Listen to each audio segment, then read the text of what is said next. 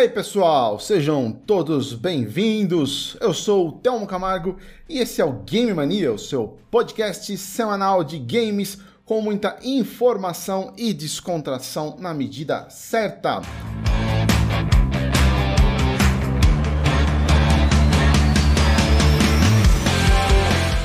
Este é o episódio número 90, hein, rapaz? Olha só, chegamos no 90, mais 10 e chega no 100, então quase lá. E hoje nós vamos conversar sobre literatura gamer. Temos aí um convidado super especial a apresentar para vocês, mas daqui a pouquinho. Queria, antes da gente começar, dar aí três recadinhos rápidos para você. O primeiro é que se você quer contribuir com o nosso projeto do Game Mania, você pode fazer através da transferência do Pix Aí do seu lado esquerdo da tela você tem o, QR Code, basta você escanear ele, ou então através da chave, que é o pix.gamemania.fm. Qualquer valor que você quiser ofertar vai ser muito bem-vindo.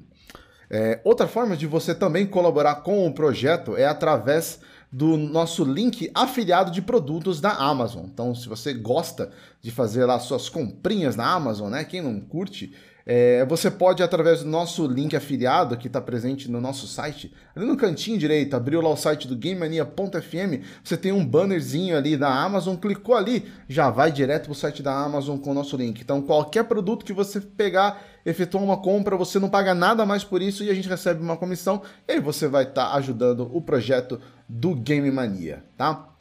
Uh, e queria falar também aí sobre o nosso grupo do Telegram, grupo do Game Mania. Você pode participar, né? Continuar, aliás, participando dessa resenha que a gente vai ter aqui hoje, lá no grupo do Telegram, através do link o t.me barra grupo Game Mania. Ou então através do QR Code que também está aparecendo do lado esquerdo aí da tela.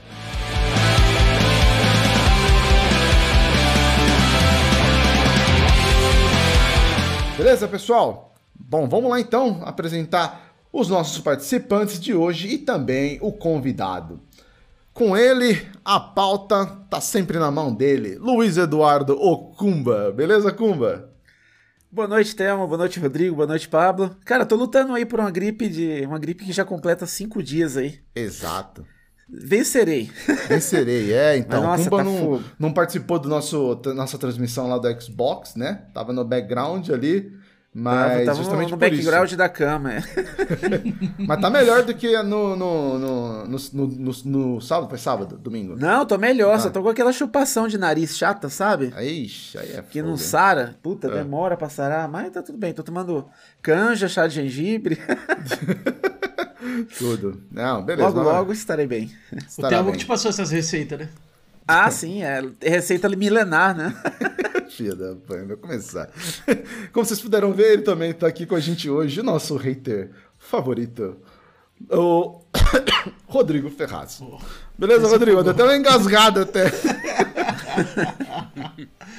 Boa noite, galera. Um prazer estar aqui, né, cara? Sempre com você. Acho que é o terceiro seguido, fora tudo que a gente fez ali de, de transmissão, de, de lives e tudo mais, né, cara? Tá. Uhum virando mais do que rotina, né? Mas uhum. mais legal do que isso é estar tá aqui para debater sobre coisas que eu amo, né, cara? Literatura, games e jogar a conversa fora, né, cara? Fazer essa, essa resenha gostosa, né, cara?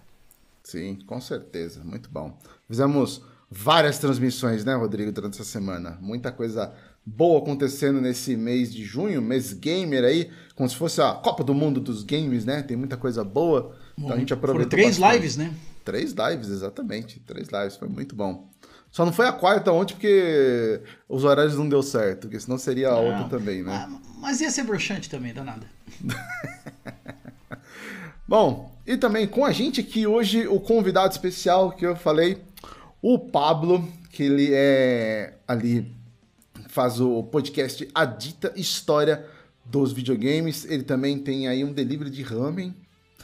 Quem diria? Isso. não é não? Pablo, seja muito bem-vindo ao Game Mania. Muito obrigado. Obrigadão pelo convite. Finalmente deu certo, né? Depois Isso. de inúmeros problemas, mas saiu. Ainda mais sobre um assunto que eu gosto muito, que é a literatura, que eu já li Pequeno Príncipe duas vezes, então me sinto forte para comentar sobre qualquer assunto. Tamo aí, gente. Valeu mesmo.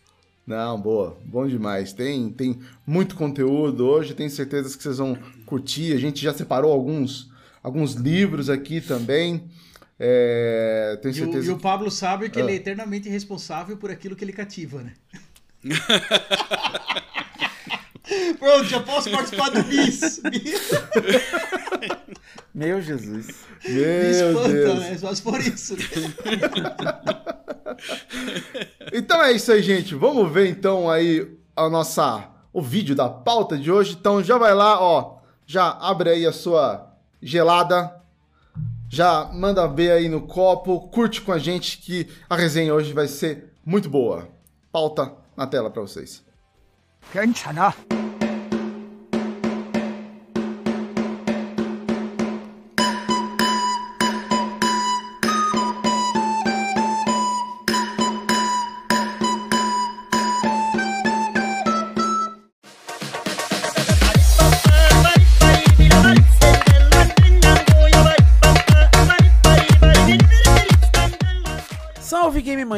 E devoradores de livros infanto-juvenis sobre vampiros amorosos. Se tem um discurso que pouca gente discorda, é que ler é um hábito edificante e saudável. E quando conseguimos unir literatura e videogames, a coisa pode ficar muito boa. Hoje conversamos sobre literatura gamer. Mas o que seria isso? Sim, são livros que possuem de alguma maneira um elo com histórias de videogames, sejam elas fictícias ou documentais. Hoje vale de tudo.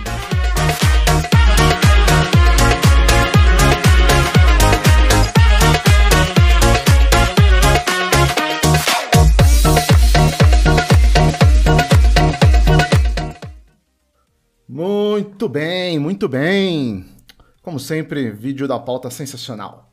Uh, queria aproveitar, antes da gente é, começar de fato aqui o episódio 90, dizer que, como tradição né, que a gente sempre tem, vamos ter mais uma vez o sorteio dos gift cards, tá? Então você vai concorrer aí a um gift card de 30 reais na sua plataforma preferida. Pode ser o Xbox, pode ser o PlayStation, pode ser aí o Nintendo, uh, Stadia, enfim, o que você achar e que tiver, obviamente, né, como a gente comprar, né, você vai estar tá concorrendo. Porém, para concorrer, você tem que uh, tá dentro aí do chat, tá interagindo com a gente, mandando mensagens. Não adianta só ficar assistindo, ficar que nem os fantasmas do Spotify, né? Tem que é, interagir. Tem que tá... Né? Tem, tem que mandar tá inscrito mensagem. no YouTube aí. Exa é, se, se já manda o like junto. É. Exato. Já, já aproveita, ó, que o like é de graça, né? O Pix, se você quiser ajudar, a gente vai agradecer. Mas o, o like, ele é de graça. Então já vai lá, manda ver aí, como diz o Feliz, aproveita que o like é de graça, afunda ele aí, tá? Uh, e vai lá, vai trocando uma ideia com a gente aí, manda um oi, fala que a, a barba aí do, do Pablo é sensacional, entendeu? Que o fundo ali do Rodrigo, nova mania do Rodrigo agora são fundos personalizados. A melhor coisa que ele inventou nesse É a melhor coisa que tem. Então, assim, se você quiser um fundo personalizado, manda aí no chat pro Rodrigo, cara. Fala, quero Caminho das Índias, ele vai colocar né? Tell Me Why, Backstreet Boys, ele vai colocar, entendeu? É, só não manda pornografia, senão a gente vai ser. Não, é Xvideos ele não vai colocar. Mas não vai rolar mesmo, porque vídeo censurado para mais de 18 do YouTube não toca, né? Porque tem que estar tá logado e ele não loga para reproduzir o vídeo. Ah, se, eu mandar, se eu mandar um Pix bom, tu bota uma foto minha de fundo aí. Coloco. coloca. Desde que a foto não seja nudes, a gente coloca. o Pablo vai estar literalmente atrás do Rodrigo aí, né? Mas tá é... Se fosse feliz, Olha. ia falar, adoro. Na, na live lá do, do Xbox, eu fiquei com o The Rock atrás ali, sem The Rock. A The Rock foi sensacional, cara. Foi muito boa. Uh, enfim, você tem que interagir. Interagindo, você vai estar tá concorrendo ao final do episódio 90 ao gift card de 30 reais. Beleza? É, aproveitando, né, Rodrigão, dos, do, dos sorteios que a gente fez na live da Xbox Bethesda Games Showcase, é, nossa, foi um sucesso. A gente fez vários sorteios de jogos, de gift cards, de Game Pass.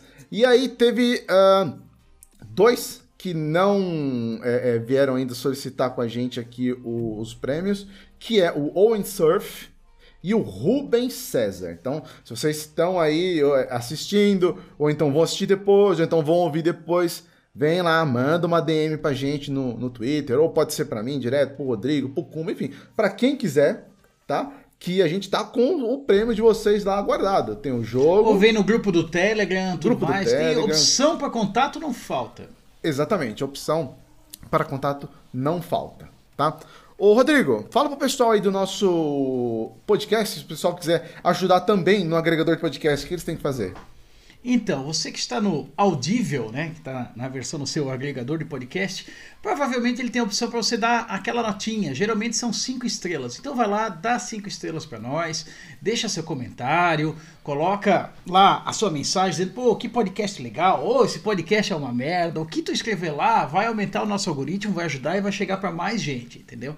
Então capricha, vai lá, deixa cinco estrelas, deixa seu recado e ajuda a espalhar a palavra para nós.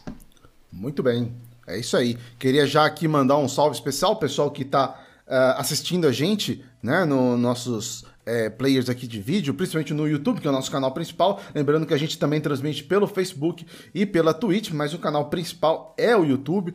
Aqui o nosso querido Jimmy já está aqui, o Devito Play, o Gui Capitão, o Wendel, Guilherme Carreiro, a dona Helena, salve dona Helena, o Thiago, Mike Santos, que foi um dos vencedores dos sorteios, né?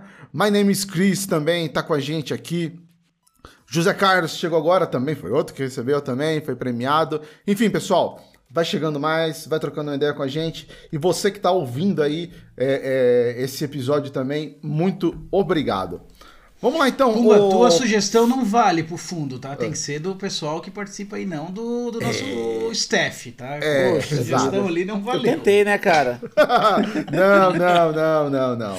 Não, não. Tem que ser você que tá participando aí, que não faz parte do grupo de editores. Vamos lá então, ô Cumbinha. Primeira fase aí, fase 1. O que, que vai rolar aí? Fase 1 Tá, é, a primeira fase nós vamos falar exatamente o tema do, do podcast, né, que é literatura gamer. A gente pode começar já perguntando pro Pablo aí é, sobre as obras preferidas dele de, de literatura. Quais são os, os, livros assim que de cabeceira dele que ele mais gosta? Pra gente já iniciar aí, já, já sabendo das referências dele. Cara, eu tenho um problema que eu não leio ficção. Eu sei que isso é decepcionante, inclusive tava, li a pauta e disse, puta, cara, vou botar ficção, não consigo. Não, não, nunca foi uma coisa que me pegou. Eu gosto muito. Eu tenho formação em jornalismo, então sempre fui atrás de história mesmo, né? Tanto que hoje o meu. Acho que o meu livro de cabeceira, nesse momento que eu tô lendo, é República das Milícias, por exemplo, que é de um jornalista. Ah, já li. Uhum. Pois é, eu peguei agora. Bem atual. Então, exatamente, exatamente. e então sempre foi uma coisa baseada mais em história. Eu gosto muito de Segunda Guerra, por exemplo, então eu tenho muitos livros sobre Segunda Guerra e obviamente, né, como a gente vai discutir, muita coisa de videogame, porque também é, sempre foi minha paixão. Eu já fui colecionador, não sou mais tal, mas sempre gostei muito dessa parte de história, de entender como é que chegou aqui, até aqui, o que aconteceu. Para tudo, para tudo, assim. Eu acho que tudo que eu leio tem que ter algum background, assim, sabe? Ô Pablo, deixa eu só te interromper e fazer uma pergunta aqui que o pessoal me mandou aqui no, no WhatsApp, assim, para tu se apresentar literalmente pra galera. Exato. Além verdade, que a gente já apresentou da propaganda, ah, né, cara? A tua, a tua apresentação, já aproveita, faz teu jabá, vende teu peixe, cara, é o, o momento. Então tá, então. Bom, eu sou o Pablo, Pablo Prime, porque muita gente conhece da época, porque eu já fui, já participei do Downloading, um antigo podcast de games, né? Uh, trabalhei por muitos anos na Outer Space, que é um site de games que na época era do Terra. Caramba! Né? Sensacional. Mas todas as. Fóruns, né? Isso, Os o pessoal mais lembra dos fóruns que outra coisa, né? Uhum. Mas eu fazia as resenhas, as notícias, as resenhas, fazia tudo, né? Uh, até hoje, se tu procurar no YouTube, lá tem um monte de, de, de resenha com a minha voz ainda. Uh, trabalhei por muito tempo com isso, com jornalismo, até que um dia eu pensei, meu Deus do céu, como é que eu vou alimentar uma família, né? Porque não sei se vocês sabem, a diferença de um jornalista por uma pizza é que a pizza consegue alimentar uma família, né? Então eu tinha que ir atrás de alguma coisa que me desse dinheiro. E aí acabei largando o jornalismo de games, mas sempre gostei muito disso, né? Então fui ah, passava por um podcast ou outro, fui pro Super Amigos e tal, mas sempre tinha essa coisa nostálgica dentro de mim que eu tinha que botar para fora, né? E aí, na pandemia, quando todo mundo tava virando streamer e podcaster, eu disse, porra, não posso perder esse trinzão, né? Eu tenho que ir atrás dessa fila. E aí eu disse, só que volto a dizer, hoje eu trabalho com gastronomia, né? Falou, eu tenho um, um delivery de rame, então eu tenho uns horários bem diferentes, eu não conseguia me juntar com o pessoal para gravar mais. Meus dias de folga são diferentes, de noite às vezes eu tô trabalhando enquanto não tá gravando. Então eu criei o A Dita História do Videogame, que atualmente é o meu podcast. Gente, é assim. Ah, mas quando é que sai? Não sei. Sem pressão. Vezes o pessoal diz assim: Legal. Ah, cria, cria um pátrio, alguma coisa pra gente ajudar, pra tu poder contratar o editora. Não quero, gente. Quer, querem dar dinheiro? Dá aqui, ó, dá pro Game Mania. Eles estão precisando, eles estão precisando trocar o fundo do, do, do, cenário. Tá? Cara, investe aqui, investe aqui. Não investe em mim. Eu não quero cobrança. Eu vou fazer do meu tempo. Graças a Deus hoje eu tenho emprego, consigo manter as contas, então eu tô fazendo como hobby, sem pressão, sem nada. E, mas escutem, eu tenho, tá no Spotify, tá no, em tudo que é agregador Deezer da vida. Escutem, é, procurem pela dita história do videogame. São episódios uh, só com a minha voz irritante pra cacete, mas é o que tem para hoje. Em que eu conto uh, os principais fatos da história do videogame. Aí a gente vai falar, tenho muita bibliografia que eu leio. Sempre li, sempre gostei. E, e é isso. Quando é que vai ser o próximo, não sei, mas um dia vai sair, pode ter certeza. Ó, já perguntaram se o delivery entrega em Blumenau ali no chat. Tô perguntando. Querer que era. Um dia chego aí, não te preocupa. O... Só complementando a informação do Pablo, tá? Que ele falou para vocês pesquisarem, mas nem precisa pesquisar muito. É, na descrição do, dessa, dessa live aqui, é, no Twitch não dá, né? Só dá na, quando eu destaco o vídeo na, na, segunda-feira. Mas se você está assistindo no Facebook, então está assistindo pelo YouTube, na descrição do vídeo você tem ali o link do Twitter do Pablo e também do podcast dele no, no Anchor para você ouvir. Então tá lá na descrição. É só descer um pouquinho, vai estar tá lá o link dele. Escuta lá que você vai curtir de montão. Eu tenho certeza que você vai adorar, velho. Tá fácil. Tem um, tem um puta trabalho de edição, né, cara? Escutem, é. cara, que o negócio é fenomenal, cara. Muito assim, ó, o, obrigado, o, gente, obrigado. Os detalhes, a, a forma que ele é contado, né, cara? É uma historinha, tem toda uma narrativa, é, tem um storytelling, uma né, forma, né, legal cara? Isso, é. Um storytelling muito fodido. Eu conheci através do Rodrigo Gatti. O dia o Gatti compartilhou o teu trabalho ali, cara. Você, porra, uhum. vou parar pra ouvir, né, cara? E virei fanzaço, né, cara? Não, ah, não teve erro, cara. Não, eu acho, eu, eu tento. Assim, eu, Pablo, eu faço a, a edição do, dos, dos, episódios de som, né? Uhum. Os vídeos também eu faço, né? Mas uh, é complicado você as, é, transmitir, por exemplo, com vídeo é mais fácil você transmitir um, um, um, um sentimento ali, né? Do que está acontecendo naquilo, com imagens. Com a voz é um pouco mais complicado. E realmente, cara, o seu trabalho ele é sensacional, porque você consegue realmente transportar a pessoa para aquela época, contando um storytelling assim animal, cara. Você tá de parabéns, cara, é fico, muito bom. Eu fico realmente feliz porque eu não sei, é, assim, é o primeiro podcast que eu edito, eu nunca editei áudio na minha vida, então é a primeira coisa que eu fiz. E assim, eu escrevo os roteiros tudo, aí eu leio e eu sempre acho que dá para entender que eu tô lendo. Uhum. Essa é a desgraça. Mas eu vou me empolgando muito, sabe? Porque eu curto demais, assim, e chega umas coisas que, tu, que eu vivenciei. Quando eu falei do Atari, óbvio que eu cheguei no. Quando eu falo a parte brasileira do Atari, eu nunca tive o Atari, embora uh, meu vizinho de coração teve. Cara, é muito louco porque eu vou contando a história e aí vem toda essa parte nostálgica que te teleporta para um lugar de conforto. De, eu, é, quando eu, é, eu, comecei o podcast, era muito isso que eu queria, sabe? Era, é, por isso que eu digo que não me dá dinheiro, porque, cara, é, é, é, uma coisa que me faz bem, sabe? Me, me transporta para um momento da minha vida que foi muito feliz, sabe? Eu, tive uma, eu, graças a Deus, tive uma infância muito boa. Então, uhum. eu acho que isso passa um pouco pro áudio, que eu acho que é, é a parte legal, sabe? Sim, sim. Não, eu acho que é justamente isso. É o storytelling, é a história, o roteiro bem feito, ele consegue é, é, te transportar, assim, de uma forma sensacional, entendeu? Lógico, a, é, a voz tem que ajudar também, às vezes, tem que ajudar, lógico, né? Pra ser interessante. Não tô falando que a sua não é, é legal. Não, Mas assim, eu acho que os dois têm que falar. casar muito bem, né? Os dois têm que casar muito bem, né? Que a gente tem, por exemplo, o nosso querido George, do Crônica Digital. Ele escreve muito bem E ele tem uma, uma voz de, de radialista que é sensacional, cara. Então, você, ele narra às vezes algumas coisas ali, você fica até arrepiado, que é, que é legal. Uhum. Mas o storytelling tem que ser assim. Legal, e você tá de parabéns, cara, porque é muito Valeu. bom, velho. Muito bom, muito Cara, legal. e tem mesmo. todos aqueles efeitos de rebobinando a voz lá no fundo, como se fosse um flashback e tal. Cara, é muito legal, assim, um trabalho de primeira. E dá um trampo da porra. dá um trampo fudido fazer edição de som, gente. Vocês não têm noção. Vocês acham que vídeo dá, dá, dá, dá trabalho? Vocês vão ver o de áudio. Porque o vídeo você tem a referência visual. O áudio não. É muito mais Aham. difícil a edição de áudio. Muito mais. Mas vamos lá então. Vamos, vamos continuar aqui. Vamos falar agora do. A gente separou aqui algumas, algumas obras, né, ô, ô Kumba, na, na pauta, o pessoal trocar Isso, a gente, a gente dividiu em não, ficções, em não ficções, né? Uhum. E em romances e tal. Só que eu até ia falar com, pro, pra- pro, pro, pro Pablo que no meu caso também é a mesma coisa, cara. Eu sou eu Ah, não sou um bom. cara muito de ficção. Eu também gosto de. Eu gosto de Já é o história, terceiro, então, gosto eu de- também desse sou tipo de assim, coisa. aí, ó. É. Ixi. Tá, eu gosta de dar ficção? Vamos salvar o dar uma- podcast? Será que o Telmo tem uma. Não, não sou muito fã também, não. Porra. Mas já Tá li, já li alguma coisa, mas. Cara, mas é que, é que o Theo... Não, assim, eu já li, séculos, mas O que, não é que vai meu- ter de novidade pra ele na ficção? Ele já viveu tudo, né, cara? Rodrigo, eu não vou editar mais um pra fazer desafio de novo, Rodrigo. Você tá ligado que eu já tô puto com esse negócio de desafio, né? Não quero saber nada de desafio, cara. Essa foi mais forte que eu. Ah, mas vamos lá, a gente separou algumas obras, né, aqui, como o Kumba falou, né, de, de ficção, não ficção, romances, enfim. É, Vamos lá, começa então, o, o... Rodrigo, cita um aí que você, que você curte, que você acha legal.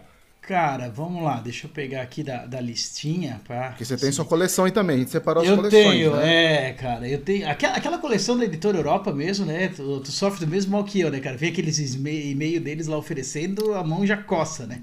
Exato. Nossa, cara, eu, eu entro numa fria com esses caras, eles me botam no WhatsApp, me mandam mensagem. Puta, eu falo mais com eles que com a minha mulher no WhatsApp, velho. Coitado.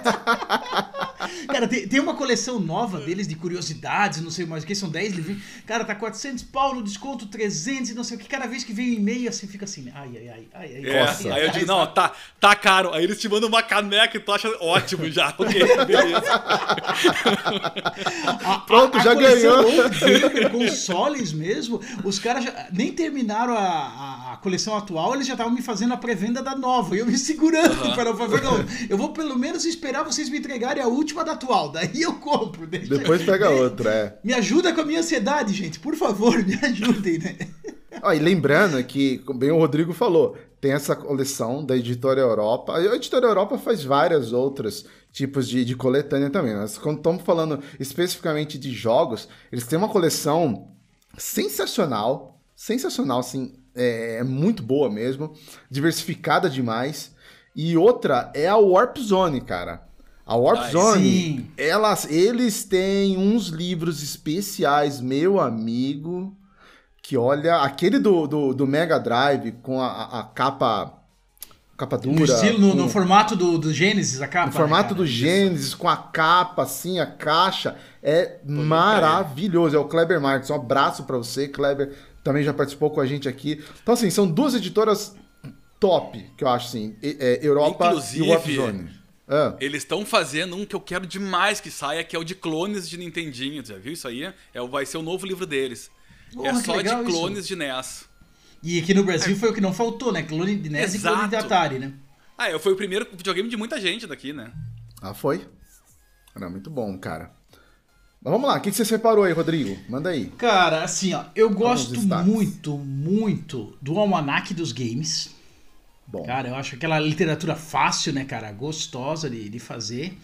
E só que assim, ó, o meu favorito atual, eu tô pra. Eu tinha até falado pro Pablo, eu ia pegar, ainda não peguei o 2, mas eu, eu adorei muito do, do primeiro, que é The Ultimate History of Video Games, do Stephen L. Kent, cara. Cara, que livro. Claro, temos um puta problema, né? Não existe a versão em português. exato. Assim, ó, já, eu já tinha falado isso num podcast, acho que mais de um ano atrás. Eu mandei um e-mail pra editora me oferecendo pra traduzir. De tanto que eu gosto da obra, tá? Eu mandei um e-mail pros caras lá em inglês me oferecendo para ajudar na tradução, na, na versão em, em português, porque esse livro merece. Pô, e agora ainda saiu a segunda edição, né, cara? Que é exatamente uma sequência, né, cara? Porque ele, ali o primeiro é do, do Pong ao Pokémon, né? Ele é isso que ele, que ele quer contar, né, cara? Desse, desse uhum. período da história dos games. E agora ele dá na sequência, né, cara? Ele para ali na, na guerra Sega Nintendo e vai chegar pro Xbox e Sony, né? Vai chegar a Microsoft versus Sony, ele vai vir para os dias atuais. Então, eu quero pegar o segundo, mas o primeiro, assim, ah, cara, foi uma leitura que eu fiz se não me falha a memória, foi começo do ano passado, cara, que eu concluí. Cara, que, que obra maravilhosa. Os depoimentos, o trabalho de pesquisa, né, cara? Tudo que o cara vai buscar, tudo que ele conta ali, fato, ah, não sei o que. Ah, tal versão, tal pessoa conta a versão dessa história de uma forma, outra pessoa lembra assim, não sei o que. Ele traz várias visões do mesmo fato. Né, a questão do, do como é que foi o sucesso do, do Pac-Man. Ah, tinha fila, não, não tinha, tal. Ele traz, ele traz uma visão diferente da, da coisa, de, de espectadores diferentes da história. Muito bom, assim, ó, quem, quem manja do inglês, quem consegue fazer a leitura, cara, recomendo muito, tá? É assim, ó, é, de tudo que eu li de game até hoje, cara, tem essa coleção completa aí da, da Editora Europa, tem, tem outras obras aí, tem a Guerra do Console, aquele mil videogames para jogar. Eu curto muito essa parte de, de leitura gamer, não os romances, né, a parte mais histórica mesmo, documental. E o que eu mais curti até hoje foi esse do Ultimate History of Video Games. Olha, sensacional. Na Amazon, que ele tá bem carinho, hein, cara? Tá 109 reais na a, o, o físico, a né? versão impressa. Isso. É. E, cara, eu sabe li, que ele não é legal, cara. Ele tem uma. Eu, eu tenho ele. Foi, inclusive, engraçado, foi o primeiro livro que eu importei na vida. Uh, isso foi acho que 2008, 2009 que eu comprei ele. Uh, foi o primeiro livro que eu importei. E ele é louco porque ele é caro. O papel dele é vagabundo pra cacete, cara. Aquele papel meio de jornal, assim, grosso, feio. Uh, e ele não é capa dura, nem nada, ele é, bem, ele é, realmente bem caro. Não que né, livro no Brasil, infelizmente, é caro mesmo. Mas esse realmente. é, eu, eu comprei é dois. Zerado, né? Exatamente, exatamente. é zerado ainda, né? Pensa. É, mas eu comprei o dois agora. Uh, porque realmente, assim, ele é o meu livro de cabeceira, o um pelo menos. Ele e o Replay são meus dois livros de cabeceira para fazer o podcast, porque são. Uh, a história deles é sensacional, eles são muito metódicos, explicando como funciona. E eu acho que tem uma coisa muito legal. Aí eu, eu, eu, já tô me metendo no próximo, tá? Vou falar um pouquinho do replay junto. Só porque tu falou do, do de, de, de Ultimate. Mas é que assim, para mim eles, um complementa o outro. É muito louco, porque embora seja a mesma história, não tem muito para onde tu ir, né? Porque tu não, vai, não pode inventar, vamos dizer assim. O replay, ele conta, ele puxa muita parte europeia e japonesa também, que eu acho que o The Ultimate History ele deixa de fora. Ele, ele foca é no, no, no, americano, né? Ele foca muito no, no, no, cara da Atari, né? A parte da Atari isso, é a mais extensa, isso. né, é sensacional. cara? Muito bom. E aí que eu acho que um complemento Envolve o outro... Steve Jobs, né, cara? Envolve todo mundo, é muito cara, bom, drogado cara. pra cacete, maluco, velho. Maluco total. Mas eu acho que é muito legal por isso, porque eu acho que enquanto o The Ultimate, ele foca nessa, nessa coisa uh, americana, que querendo ou não, foi onde começou tudo, né? Uh, ele é muito preciso nisso e o replay ele vai expandindo um pouco para fora. Ou seja, enquanto um é mais direto e mais específico, o outro ele dá umas pinceladas fora. Acho que um complementa bem o outro. Acho que são, é, para mim, é os dois principais livros de games. Cara, eu, além do. Eu peguei. Ah, não vai aparecer muito caso da questão no fundo, né, cara? Eu peguei a digital aqui pro, pro Kindle, né, uhum. cara? Foi o que, que me salvou. E tem um aqui, deixa eu pegar o nome exato dele, cara, que eu também peguei, peguei digital. Que daí ele tem bem essa parte aí da, da questão japonesa. Ah, ele explica, explica bem que o principal ponto japonês na, na história do início dos games é a Nintendo, né? Não adianta, né? Foi quem Sim, salvou uh -huh. o colapso, né? É um dos bastidores da Nintendo, do Jeff Ryan. Cara, uhum. muito bom esse livro. E ele conta bem assim, pô, a Nintendo com aquele sucesso todo no Japão e como eles vieram para os Estados Unidos, né, cara? Toda aquela história. Como é que tu vai entrar no mercado que o videogame faliu, acabou. Ele não, ninguém mais quer e tudo mais. Então eles fizeram isso muito legal. Eles contam muito bem ali como foi o trabalho, o genro do presidente da Nintendo que veio, né, cara? E tudo Cara, foi meio tipo assim, ah, eu preciso botar o meu genro para trabalhar. Vamos botar ele lá para Estados Unidos e que se foda, entendeu? E o cara fez um trabalho fodido, com toda a desconfiança, toda a parada que aconteceu, deles reaproveitar é, gabinete de arcade para poder lançar os Donkey Kong lá, cara. Cara, é uma história sensacional, assim. Fica outra dica, então, dos bastidores da Nintendo, cara. Outro livro muito bom para quem curte isso. Então posso. Mais uma dicasinha, então posso dar a última. Vai seguindo. Já que tu Não, falou de, de. Japo- Manda Já que tu falou de japonês da Nintendo e tal, tem um que eu participei do do Kickstarter dele e agora eu sei que ele lançou o segundo volume que eu curto demais, que é esse aqui, ó, que é o The Untold History of Japanese Game, Game Developer. Esse aqui é o volume 2, ele é gigante. Agora saiu o volume. Esse aqui é o volume 1, quer dizer. Agora saiu o volume 2. Cara, ele é muito mal diagramado, corta metade, na- na- no fim da folha ele vai. tipo, as letras acabando. Ele é horrível, horrível, horrível, horrível. Mas é muito legal, porque na verdade é uma, ele é uma coletânea com muitas. Entre... Só entrevista, é tudo é, pergunta e resposta. E umas fotos de uns japoneses estranhos que tu não sabe quem é. Nossa. Mas ele é muito legal porque esse cara ele vai entrevistar um monte de figurões. Só que assim, embora tu vai ter um cara mais importante da indústria, tem uma galera que fez um jogo que hoje a gente conhece muito, sei lá. Por exemplo, tem uma entrevista com o Pinguim Adventure do MSX, sabe? Uma que era da Konami, que é uma galera que fez um jogo de extremo, de extremo sucesso na época, mas que hoje não, não existe mais, não, não, não trabalha mais com isso.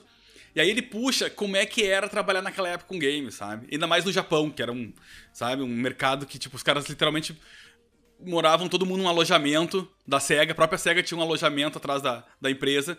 E aí eles contratavam gente recém saindo da faculdade pra morar todo mundo junto e desenvolver jogos pro SG-1000, SG-3000, enfim. Então esse livro é muito legal pra pegar essa realidade que é bem distante da gente e bem distante inclusive dos americanos, que era tudo porra louca e, e cada um fazia sua vida, né? Então é outro que eu recomendo legal. É igual o Rodrigo falou aí, né, nos bastidores da Nintendo. Se fosse nos bastidores da Atari, né, só ia ter baixaria só. Exato.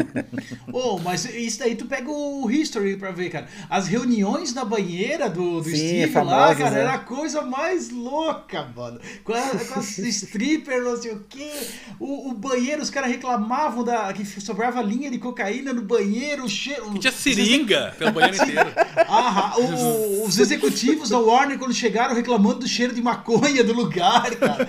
Mano, meu, é anos 70. É o Woodstock dos games, assim, sabe? Loucuragem, cara.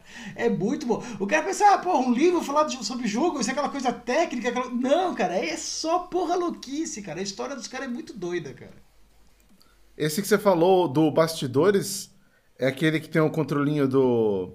Do Wii. Do Wii? Isso, com o chapéu do Mario. Ah, isso, eu quase peguei ele. Aí tinha. é, eu ia até perguntar pra você, porque eu achei, eu achei, achei que você tinha, você tinha comprado. Porque eu li alguns reviews, o pessoal tava metendo pau, tipo, falando que era muito raso, tudo. Mas você olha lá, os, cada, os reviews, os caras metem pau em review de tudo, né? Os caras, cara, nada tá bom, entendeu? Cara, se tu Não. pegar aquele Goodreads, que é um agregador de livros pra avaliar e não sei o que, cara, tu vai lá, gostei pra caralho do livro, vai lá dá um 5, o resto é nota 2. Cara, ninguém gosta de nada, cara, eles são pior que eu. É. eu sou um cara a- que eu xingo tudo, eu reclamo de tudo, cara, mas os caras lá me superam. Agora, um livro que todo mundo fala mal, assim, por causa da tradução, é o Sanctuary Pixels, né? Dizem que ele é bem zoado a tradução dele. Mas eu não li pra, pra confirmar isso. Cara, eu é não muito- achei, muita cara. crítica, eu tenho, eu crítica. tenho, eu tenho ele aqui, eu só não vou pegar ele agora que eu vou derrubar minha pilha. Mas Eu eu tenho, ele, eu tenho ele físico. Cara, não é que talvez por a gente ser da bolha, por a gente ser do meio, ou o termo que foi traduzido errado, a gente releva, sabe o que, que quer dizer, a gente tem o contexto da coisa.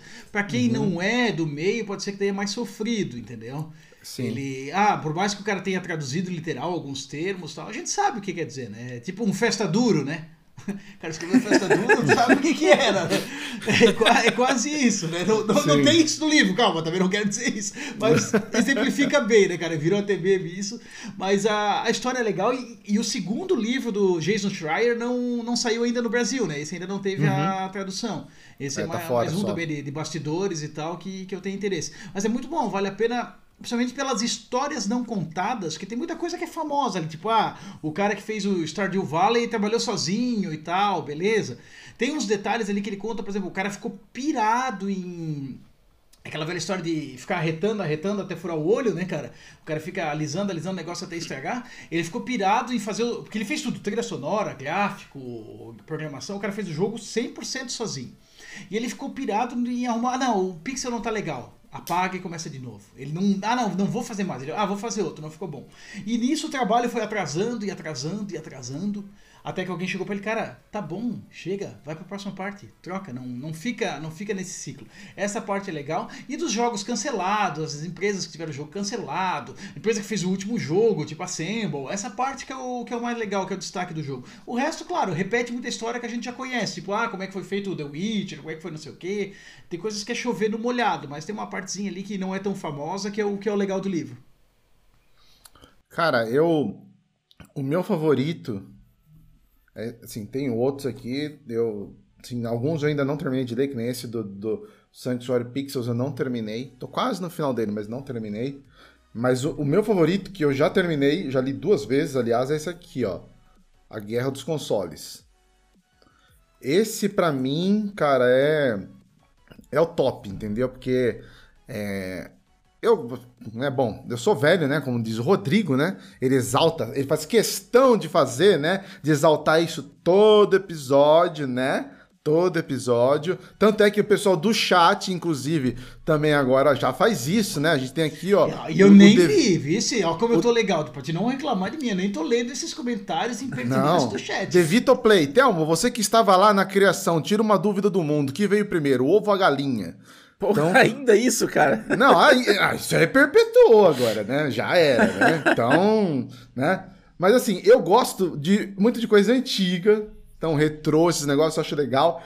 E, e, esse livro daqui da Guerra dos Consoles, ele, ele retrata exatamente essa parte é, romântico aí do Flame que a gente tem, né? Mas da época antiga, cara, de Sega, né? Da Nintendo ali os bastidores, né? O, o, as histórias de tirar o fulano de uma empresa para pôr na outra, inventar lá o Sonic, depois jogar com. Enfim, é, é aquela parte romântica, né? Do, do Flame. Então, para mim, é uma história muito legal. É, eu lembro, acho que se eu não me engano, foi o Gabriel Serrano ainda que falou isso faz tempo. Eu não corri atrás depois. Que parece que ia sair um filme do, desse livro aqui. Não, tem, né? Com... Tem o um documentário da Noite HBO Tem o um documentário. Não, tem o um documentário, mas falaram que ia sair um filme mesmo. Entendeu? Um filme. Né? Olha. Como se fosse um, um, contando realmente a, a, história do livro, né? Um filme. Mas eu não, não corri mais atrás também, não vou poder afirmar nada para vocês. Mas esse para mim aqui, da Guerra dos Consoles, ele é sensacional, cara. Muito bom. Sem contar os outros que tem aí, né? Que é bom demais. Os técnicos e tudo. E você, Kumba, tem algum especial aí que você tem um carinho, que você curte? Cara, eu tinha colocado uma aqui que eu li faz hum. um tempão, acho que eu li lá em 2017, por aí, que não tem nada a ver com história de videogames e tal. Ele é, ele é o Level Up, que é do Scott Rogers, né, que é um, uhum. um cara, um desenvolvedor pica aí e tal. E ele é um livro basicamente sobre design de jogos, assim, né? Exato. É, é um guia bem sossegadão, assim, de ver. Ele, ele é muito prático, né? Ele gosta de. Ele, ele tem muita ilustração tal. Uhum. E ele espe especifica, assim, vários conceitos de design, assim, de armadilha, o, como que o personagem tem que ser. É, o que pode ser interessante você é, abordar em um personagem de videogame ou não. E, cara, é um livro bem legal.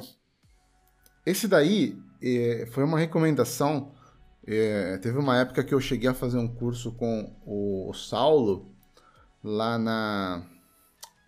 Ai meu Deus, Saga, a escola de jogos lá na Saga, de produção de jogos. Eu, a, gente, a gente fez, acho que um ano quase o, o, curso. A gente não chegou a terminar. Assim, era, era longe, eu também a gente foi fazer lá pro lado de Santa Amaro. Mas uhum. é, uma das indicações que, que os professores deram, justamente quando a gente entrou nessa parte de criação de cenário, é, não desenhar, mas assim, desenvolver, Sim, né? É. A parte uhum. lúdica por trás do cenário, personagem, storytelling, tudo, era justamente esse livro aqui, que você falou, que tá aqui, ó, tá na minha mão aqui, ah, ó. Lá, ó. O Level Up, Scott Rogers. É tipo, é um livro meio que referência nessa área de, de produção de, de jogos, entendeu? Porque ele fala de uma. Ele ilustra, né? Tem imagens, mas ele põe assim, é, é, explicando os conceitos de uma forma muito simples, um vocabulário muito simples que qualquer pessoa entende. Não é, é até que técnico. não é o livro, assim, ele é para desenvolvedor, mas quem, uhum. quem, é também um entusiasta, quem gosta de videogames, acaba Sim. se divertindo com o livro, né? Verdade, não curte demais, demais, é muito bom, velho. Então recomendo, acho. São várias recomendações. É, depois eu vou colocar aqui no, no, no chat, vou passar algumas de, alguns desses livros para vocês que a gente está aqui na pauta. Eu vou colocar aqui no chat também para vocês darem uma, sabe um, uma Sabe um que também não tá aí, mas que eu acho legal, que eu acho que. e que é nacional, é o 1983 mais 1984 do Marcos Gait, que conta a, a história do videogame no Brasil. Ele. Inclusive, ele fez até o documentário depois, saiu um, um doczinho que ele fez, né? Bem em cima dessa. Bem em cima dessa história. Mas, inclusive, eu acho legal, gente, porque assim, o conteúdo que ele fez, ele fez tudo é, com pesquisa. Tudo com pesquisa gratuita, gente. E isso é uma coisa que eu uso muito no para fazer a dita história. Que não sei se você sabe, mas a, existe a Hemeroteca Digital, que é uma, um site que reúne o acervo de um monte de jornal, mas um monte de jornal. A maioria dos jornais não existem mais, claro. Mas tu pode pesquisar lá de graça, é, jornal, revista e tal. Então tu pode chegar lá e jogar Atari, dar um enter e ele vai pesquisar em vários jornais que, tem sobre Atari. E aí tu consegue ter reportagem, sei lá, do Globo de 1984 falando do Atari no Brasil. E foi isso que ele usou para falar, para fazer o livro dele. E isso eu vou além, porque além disso, se vocês procurarem na, na, na Wikipedia, ela tem um, um site, uma, um, sei lá como é que chama, né? Uma página da própria Wikipedia, que é, são só esses jornais, esses acervos gratuitos do mundo inteiro de jornais. Tem alguns, claro, que são pagos, como o do New York Times, mas tem de vários lugares do mundo. Então, às vezes, tu entra lá em um que é inglês, ou sei lá, no, no Clarim, por exemplo, da Argentina, que é gratuito, e tu joga Atari lá, e aí vai te trazer um monte de notícias de jornais da época falando do Atari, falando do ColecoVision. E aí tu consegue, lendo nessas notícias, tu consegue mais ou menos ter uma noção de Zeitgeist, de como é que era a época e como é que ele chegou em cada país, sabe? Então acho que isso é bem legal também de fazer. Inclusive, Então, pesquisando aqui, tem até o livro e um adendo dele, né? Manda aí pra gente. Qual que é, Rodrigo? O livro aqui, o 1983 mais 1984, quando os videogames chegaram, vi que tem um livro e tem o um livro mais adendo ainda. Que daí ah, muda tá. a capa. Ele um é a capa verde e outra a capa azul. É que primeiro ele fez 83, depois ele fez 83 mais 84, e depois ele fez esse com uma, um plus aí, uma coisinha a mais. Aí foi, foi nesse último que ele se baseou no, no documentário, inclusive. Entendi. E eu Pô, acho que é gratuito legal, pra baixar, gente. Eu acho que ele tá na, na faixa, o livro. E eu sei que o, o documentário no YouTube tu, tu acha também e não paga nada, é só dar play e ver. Inclusive, até ia, você falou já bastante coisa, é, mas essas foram então provavelmente é, uma das, né, várias aí é, é, é referências que você teve para fazer, né, o, o, podcast, né, que você usa, né? São Com livros, certeza. são pesquisas em, em, sites, enfim, todo esse tipo de, de, de conteúdo, né? Porque é documentário é bem, também, bem, né? Deve ter, documentário, documentário. Né? Documentário também. É, acho que os principais documentários são o, esse aí que a gente já falou, né, do, da, da Guerra dos Consoles, que é bem, é bem legal. É, tem aquele, qual que é o nome? Aquele que é do. do GLDK jogos... no Brasil? G, G, isso, isso. É. GLDK. Esse é muito bom, né? Cara, mas que nome bosta que eles botaram no Brasil, é. né, cara? É, ele é High Score original o nome. Aí né? eu não sei o que, que deu. Alguém tinha isso registrado, alguém tinha o trademark disso. Aí botar, ah, vamos botar GLDK. Cara, é, era só a galera perguntando por que esse nome, por que esse nome. Então, seja, ninguém sabe o que quer dizer que é. Que é godlike, cara, que é um cheat que tu usava em jogo de PC. Ou seja, ninguém conhece o termo e usaram isso pro, pro documentário. Netflix viajou nessa. Botaram alguém que não joga videogame para fazer o, o nome.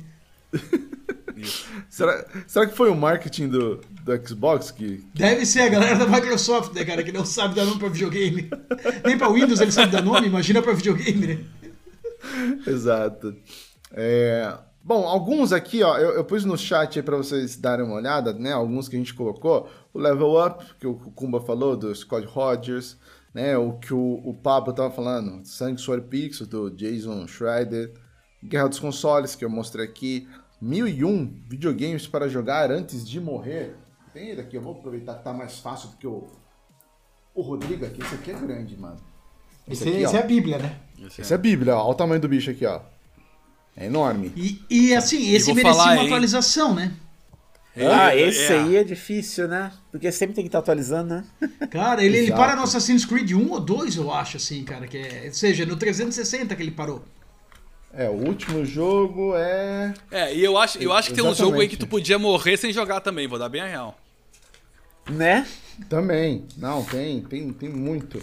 Ó, o último jogo é Bioshock Infinite, Rodrigo. Ah, é verdade, um pouquinho mais moderno. Já tá quase no final 360, mas É, ó. ainda assim é. 2013. Bioshock É, Infinite. já são 10 anos, né? Já tem quase uma, uma década aí pra trás. E o. Mas que ele falou, cara, se tem muita coisa que é referência só pra quem viveu aquele começo mesmo do game ao vivo, de ter aqueles fliperamas, não sei o que. Pra nossa realidade, tipo Centípede, não sei mais o que, cara, é coisa que não. Não tem impacto, né? Tu até, tem- ah, é. Muita coisa eu já parei pra procurar, tipo, emulador online pra, pra curiosidade saber. Mas ah, aqueles. Que naquela. Os primeiros. é, não é tridimensional, como é que é? Vetoriais, né, cara? Aquilo eram máquinas específicas, então tu não consegue emular da mesma maneira, não tem o mesmo efeito. Tem coisas assim que. Tu não vai conseguir reproduzir a experiência também, não adianta. Então, acho que esses seriam mais descartáveis mesmo. Cara, eu comecei a ler um aqui que foi indicação do, do Padre Edson, inclusive. Um abraço, Padre Edson. Ô, Padre, fique esperto, nós vamos convocar você e o pastor Xbox pra fazer um, um podcast abençoado aqui pra nós, velho. Porque vai ser. Exorcismo. Dessa vez não vai ser jogos de capiroto. Não, não vai né? ser jogos de arrumar capiroto. Ah, vamos, vamos exorcizar alguém ao vivo, que não seja eu. Mas ele passou esse daqui, ó. Marx no fliperama, cara. Eu não comecei a ler ainda, foi só na curiosidade que eu, que eu comprei. Entendeu? Mas assim, eu li. Pode ser que eu não li, vai. Eu comecei a ler, desculpa, vai. Eu li 30 páginas. Tô na página 31. Entendeu? Ele já é uma linguagem um pouco mais diferente, entendeu? Ela já não é uma linguagem tão mais clara, assim. Ela já tá quase caindo meio pro lado do, do romance ali, né? Mas ele conta exatamente essa parte do desenvolvimento também, entendeu? Visto de uma outra uma outra lógica e uma outra visão, né? Mas é também legal. é, E é um livro que tá baratinho também lá na, na Amazon. Aliás, todos esses livros aqui estão baratinhos lá na Amazon. Aproveita, pega o nosso link aí da afiliado e. mais e ou menos. Eu, eu, esse, esse do Marx aí eu fiquei curioso pra ver. Ele cai Eu mais também, um é. pouquinho naquela, naquela linguagem da, da questão do. Da. Como eu posso dizer? Toda a, toda a rede que envolve, né, cara, do desenvolver o jogo até a distribuição e tudo A mais. parte né? trabalhista, né? Isso, Isso. Ele, ele, ele, ele tá mais focado no capital, né, do Karl Marx do que no- nos games em si, né? Uhum. Pelo, pelo menos que eu vi do- dos resumos, da- das resenhas, o que eu vi é isso aí. Exato. Cara, tem- tinha mais um aqui que eu queria passar. Esse eu nem comecei a ler ainda. Eu comprei, né? Mas é tipo jogo, né, cara? Foi pro backlog dos livros esse, né? Eu também. Eu, eu, eu comprei ele, mas não comecei. Deixa eu só buscar ele aqui, cara. Ó, um outro que eu tenho aqui, ó, do Rodrigo, ó. dormiu. A realidade em jogo também foi outro que eu comprei e não, não comecei a ler ainda. Ô, Rodrigo, Service enqu- Games, enquanto- Ascensão e Queda Ah. da Sony. Esse da, é da Sony, não, desculpa, da SEGA. Ah, Service tá. Games, Já tá Ascensão e. Queda da eu falei, ué? Achei, lá, porra! Ô, ô, Pablo, tá esmudo. achei Pablo. tendencioso. Ah. Não, não, queria dizer que eu achei bem tendencioso, achei errado, mas. Esse erro aí foi querer. bem Não, safado, né? Não, não, Sem não, querer eu errei, né? Não, não. Não, não tava pensando no futuro dos serviços, não, imagina. Mas, Thelmo, é, cara, eu sou viúva da SEGA, né, cara? Desculpa, mas, pô, a Dreamcast é o melhor console da vida, né, cara? Não adianta. Diga, Kumba. O, Wendel aqui no chat pediu pra você mostrar os papiros que você tem aí. Filha da puta. oh, vocês são, vocês são foda. Isso é culpa sua, Rodrigo. Você começou. Eu, nada a ver. Olha ali, ó. Olha o Kenzeira falando, Telmo, o criador da Bíblia, manja muito. Telmo com esses livros físicos aí, mostra a idade. Queria ver os papiros da coleção dele. Filha da mãe. Esses caras são foda, viu? Porra, o Telmo é o host mais amado do Brasil, cara. Senão a galera não fazia tanta piada com ele, Não, cara. Isso aí é exato. sinônimo de amor, cara. Obrigado, Rodrigo. Você. O seu amor trans, tran- tran- assim, todo mundo Transcendeu, né? transcendeu, foi pro pessoal e hoje eu sou o mais querido e o mais velho, provavelmente, né? Reconhecido. Não, isso, isso é de certeza, né? Não né, cara? Essa parte nem se comenta.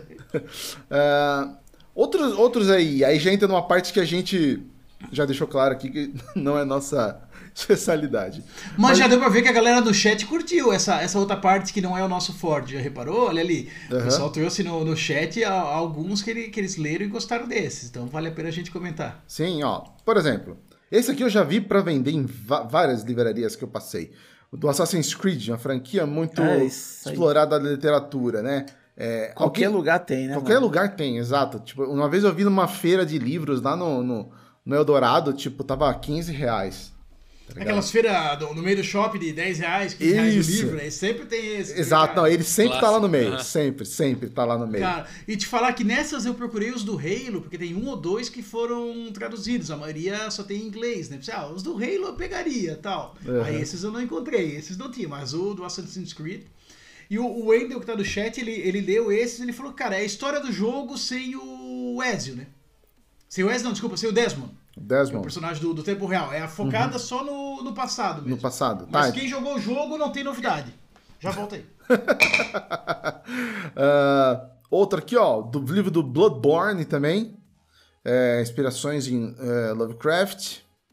Dantes Inferno. Esse aqui o Rodrigo deve ter lido umas 10 é. vezes, né? É que, é, na verdade o Dantes não, é, não, não tem um livro, né? Na verdade ele é baseado na Divina Comédia, né? Uhum. Então é, é um livro antiguérrimo aí. Uhum. Classicão, né? O que mais que a gente Acho que é só, ele só tem a hum. atmosfera mesmo, assim, do. O, o, o jogo só tem a atmosfera do a livro. atmosfera assim. do livro, é. Foi baseado na atmosfera. É. É, cara, esse aqui ó, é um também que eu já vi nessas feirinhas. Parasite Eve. Sério que tem um livro do Parasite Eve? Tem, tem, cara, tem. Assim, eu Na nunca verdade, tive a, a curiosidade o... de folhear, mas uhum. eu já vi a capa. No caso do Parasite Eve, o livro é, foi, é, foi, feito antes do jogo. O jogo é inspirado no livro. Parece que um cara que era um tipo um, um químico de remédios, assim, ele que fez esse livro. E daí hum. os caras já lançaram o, o, game, assim, tipo, três anos depois, entendeu? Aham. Uhum.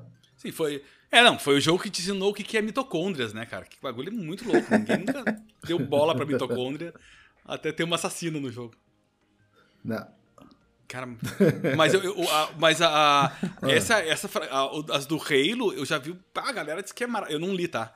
Mas eu uhum. vejo o pessoal dizendo que é maravilhoso. É uma expansão do, do universo do Halo, do, do jogo mesmo, né? Uhum. É, é o do Halo, mais a história, fala né? bem, né? Diz que.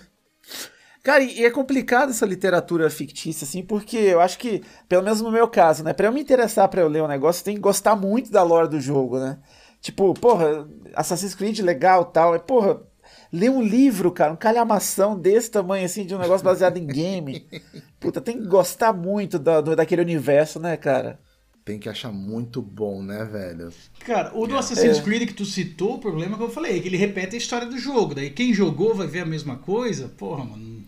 É. Não rola. Mas o do Halo, que é tipo o universo expandido, que nem no Star Wars, é o que vai contar o, o que não vai aparecer no jogo, isso eu já acho mais interessante. Isso não, faz todo sentido ter, não é? Uhum. É, e como o Pablo citou ali, a galera que leu, quem conhece, o Wendel pode comentar ali no chat, o Wendel leu acho que um ou dois já, ou mais até, ele me corrige aí. Ele, ele falou que é muito bom, cara, que traz, conta bastante sobre o Covenant, outras coisas assim, que não é tão, tão como esmiuçado no jogo, né, cara? Então, ele agrega, ele é legal. Tá, e aí uma dúvida ali, estão falando da série do Tom Clancy. Mas é o contrário, né? O livro vem antes do jogo, não é assim? Ou tem algum. Sim. Ao contrário, uhum. algum jogo que inspirou o livro? Não, ah, pelo que eu sei, acho que é o livro, né? Livros, é. É, é, tudo, é tudo baseado em livros, histórias, personagens do que o Tom Clancy fez. O Tom Clancy já é falecido faz tempo, né? Uhum. É, é eu, eu, sei porque ele tem o Rainbow Six, que a gente sempre. É, é, puta, é uma baita uma franquia dele, né? Tem vários uhum. livros. Né?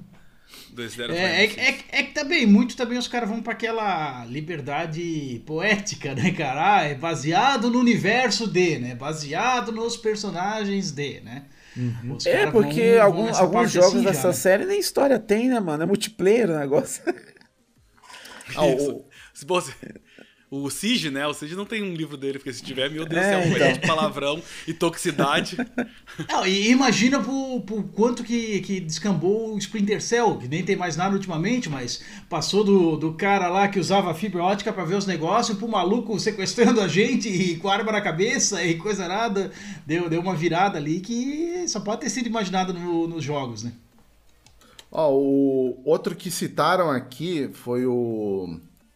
No chat, o Pedro, que é o Call of Tulu, né? Também é outra outra obra também que se iniciou e aí virou virou jogo. Inclusive quem comentou sobre Call of Cthulhu foi a qual é o nome dela? Meu Deus. Deu branco agora, ajuda aí, gente. A, a Nina? A menina. A, a Laís, a Laís Faquin. Laís Faquin, exatamente. É. A Laís, que participou uhum. com a gente aqui. Ela é do Clube do Livro. Ela falou, meu, e ela, assim, é, ela gosta, né, da, dessa temática de, de terror, né, suspense e tudo mais, né? Ela faz cosplay. É, cara, eu confesso, eu não consigo assistir ela naquele cosplay da, da, da mina lá, do Resident Evil Village lá, a grandona, qual é o nome dela?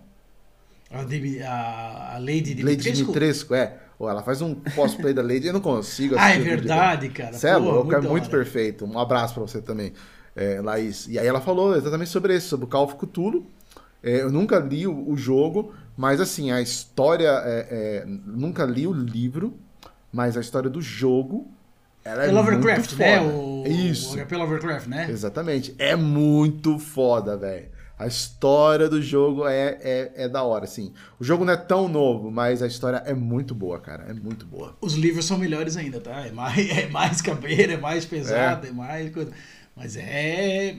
E assim, querendo ou não, aquela. A noção que os caras tinham da coisa e passar para a imaginação antigamente era um mundo muito mais imaginativo, muito mais longe do, do realismo, então os caras podiam fazer umas coisas legais, tipo, eh, tinham referências, tinham, mas muito era criado, né, cara? Hoje em dia tu vai falar, ah, não, mas eu sei que isso é. não é assim, ah, eu sei que isso não é aquilo, tu tem um uma, uma, tem uma necessidade de ser mais realista que acaba te botando mais numa caixinha, né, cara? Tu, tu perde um pouquinho a, o teu poder criativo ali dentro, né? Então, para os caras existia uma, uma liberdade maior por questão temporal, né? Uhum. Tinha, tinha esses pontos, mas é, é, é a, própria, e... a, própria, é, a própria literatura, ela, ela permite isso, né? Porque tem coisas que você escreve que é muito difícil você transpor para um jogo ou transpor até para o cinema, né? Tem coisa que só a descrição mesmo para conseguir é, passar aquele sentimento, aquela coisa, né, do que tá acontecendo. Principalmente Lovecraft, cara. O negócio é. é tem coisa lá que não tem como, é não tem foda, como. Né? É. O Wendell aqui ele falou, é, é, a gente tinha comentado já sobre isso, né? Mas ele fala que os livros e os quadrinhos do Halo eles abordam muito pouco, né, da linha temporal ali dos, dos jogos. Ele é realmente a ideia deles é, é expandir, né, o universo como a gente vê nos livros do Star Wars, né? Também tem, tem muitos livros que falam, tipo a história do Boba Fett, eu já vi, já vi também ali do Obi-Wan falando também. Então, assim, são livros que expandem aquela história que a gente já conhece do, do dos filmes, né? Então, é, do, já do, sai um pouco do mesma né? coisa. É, um universo expandido, exatamente. Tá, agora eu fiquei de cara, eu não tinha essa informação que vocês passaram ali antes do, do Parasite Eve ter sido primeiro o livro e depois o jogo, né, cara? Pô, minhas provas de biologia foram muito melhor depois do Parasite Eve, né, cara? Eu sabia que era mitocôndria, foi tudo isso ali, cara. Meu Deus, e é, o primeiro mesmo é um jogo sensacional, né, cara? É, é muito um que bom. merecia uma, é uma volta, né, cara? Esse, esse merecia um remake, um remaster. E outro, é outra coisa que também, né? A gente tava debatendo num grupo ali, os termos se perderam, né, cara? Tu não uhum. sabe mais dizer o que, que é um remake, o que, que é um remaster exatamente, porque tem uns remakes que os caras estão fazendo o jogo do zero, mas é o mesmo jogo, só que atualiza a engine gráfica. Uhum. O Last of Us que vai sair agora, esse que anunciaram ontem da, da, da Square ali, o, Crisis, o Final Fantasy Crisis Core do PSP. Cara, ele tá com o motor gráfico do, do Final Fantasy VII Remake, assim, o visual dos personagens, tudo, mas é exatamente o mesmo jogo do PSP. Uhum. Olá, então, Rodrigo. Ó, pesquei diga. aqui, cara. O livro é de 1995 e o jogo é de 1998. É, três anos Então mesmo. foi meio encavalado assim mesmo. O cara leu, já curtiu e vamos tocar o projeto, né? Porque deve ter sido isso, sim, né? Sim, Para dar tempo de fazer. E o jogo era muito bom, né, gente? Assim, é um, é um dos que eu lembro, assim, que eu joguei... É, eu brinco, eu falo que naquela época, acho que eu era bem menos cagão para jogo de terror, tá ligado? Eu jogava jogo de terror. Ó, Hoje... pra quem interessa... Para quem interessa no Parasitive e a, a versão física dele, do livro, ela tá na Amazon por R$ 2.689, hein? oh, Peixinho. Compra com o nosso link, por favor. É, com o link, por favor. É, Ah, manda. É, alguém compra e, e xeroqueia pra gente aí, por favor. Disponibiliza o PDF. Essa é do meu tempo. Mimeógrafo. É, Cheirão de álcool. No Kindle tá um pouquinho mais barato, tá 44 reais. Um pouquinho. Porra, meu. Aí é Ô, sacanagem. ô Telmo, Ah. tem algum ali da, da biblioteca de Alexandria que tu quer citar pra nós? Que o Telmo come- que o Eder comentou ali. Sobrou algum de lá? Sobrou que É. não queimaram? Primeira livraria que o Telmo passou foi na biblioteca de Alexandria. Porra, velho. Os caras são foda, meu. Ah, quem... ah, o Pedro também lembrou livros do Mass Effect também, outros que Ah, é verdade. expandiram o universo. Meu, é outro jogo que tem uma baita de uma história, uma lore fantástica, que daria uma ótima série, ou então um livro, tal, um livro, ó, uma ótima série, Esse ou eu então um leria, filme, esse eu leria. mas é, não, não vai aprove- aproveitado, né? Os caras... Cara, mas eu acho que às vezes o, o Mass Effect ele é tão complexo que, cara, tu condensar ele num filme tu não conseguiria. Ele ia ficar sem É, graça. Ele, então, ele ia ia acabar ficar muito ficando raso, genérico, né? é. É. exatamente. Ia ficar muito, muito raso. Ia só arranhar a superfície, né? Mas uma série, talvez, mas tinha que ser uma Ah, coisa então que a- aguentasse a Marvel, mais né? Ele podia ser da né? Marvel. Aí ia ter 12 filmes do Mass Effect ia dar certo. Um pra cada, cada herói, né? O filme do. Isso. Do, Je- do Shepard, o filme do. do Grassus, lá, o filme do. da o- Miranda. No da Mass Effect Miranda. 7 ia ter o Homem de Ferro junto. Ah, é, vai ter tudo. A da Miranda, se pá, já deve ter lá no Xvideos já. Não precisa nem produzir. É, o, o As Effect lá tá bombando. né? As Effect. já tá lá produzido já. Não é aquela qualidade, mas é, é um filme educativo, né?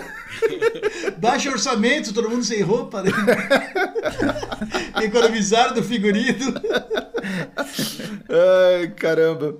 Outra obra também que é, é muito famosa, e essa aqui é, é, é o Metro 2033. Também é outro que saiu o livro e depois veio o jogo, né? É, inspirado. O, o jogo é inspirado no livro, né? Inspirado no livro, exatamente. Ah, o jogo eu curto demais, acho muito bom. Apesar que eu eu terminei o 1 e o 2 só. O outro lá eu não terminei. Mas Cara, eu eu também. nunca joguei, mano. Nunca jogou Eu tenho muita dificuldade com a jogabilidade dele, cara. Eu juro Somos que dois. Eu, eu gosto É. muito da, da, da trama, de tudo, acho demais. Hum. Mas eu acho a jogabilidade dele tão travadinha, tão. É.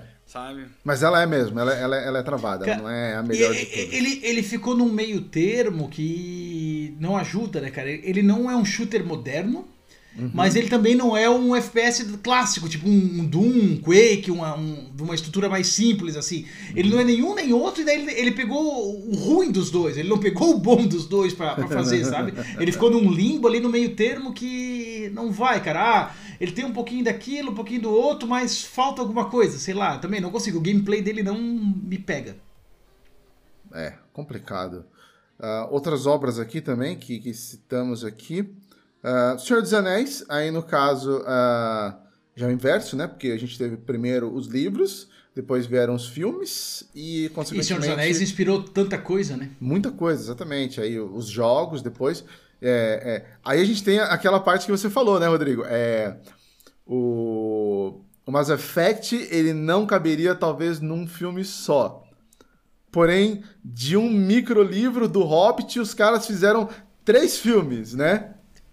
É, teve que ser trilogia de novo, né? Trilogia cara? Eles de não- novo, não é uma ali, ali eles bosta. rasparam. ta- E, e três, três filmes de três horas, né? De três horas. Rasparam tudo que tinha direito. Tudo, tudo. Cara, tudo. e com uma cara de Disney, né, cara? Aquelas piadinhas, tipo, Aham. do, do Piratas do Caribe, assim, ó, o cara É. dá com a pá na cabeça do outro e só falta ver os passarinhos girando, sabe?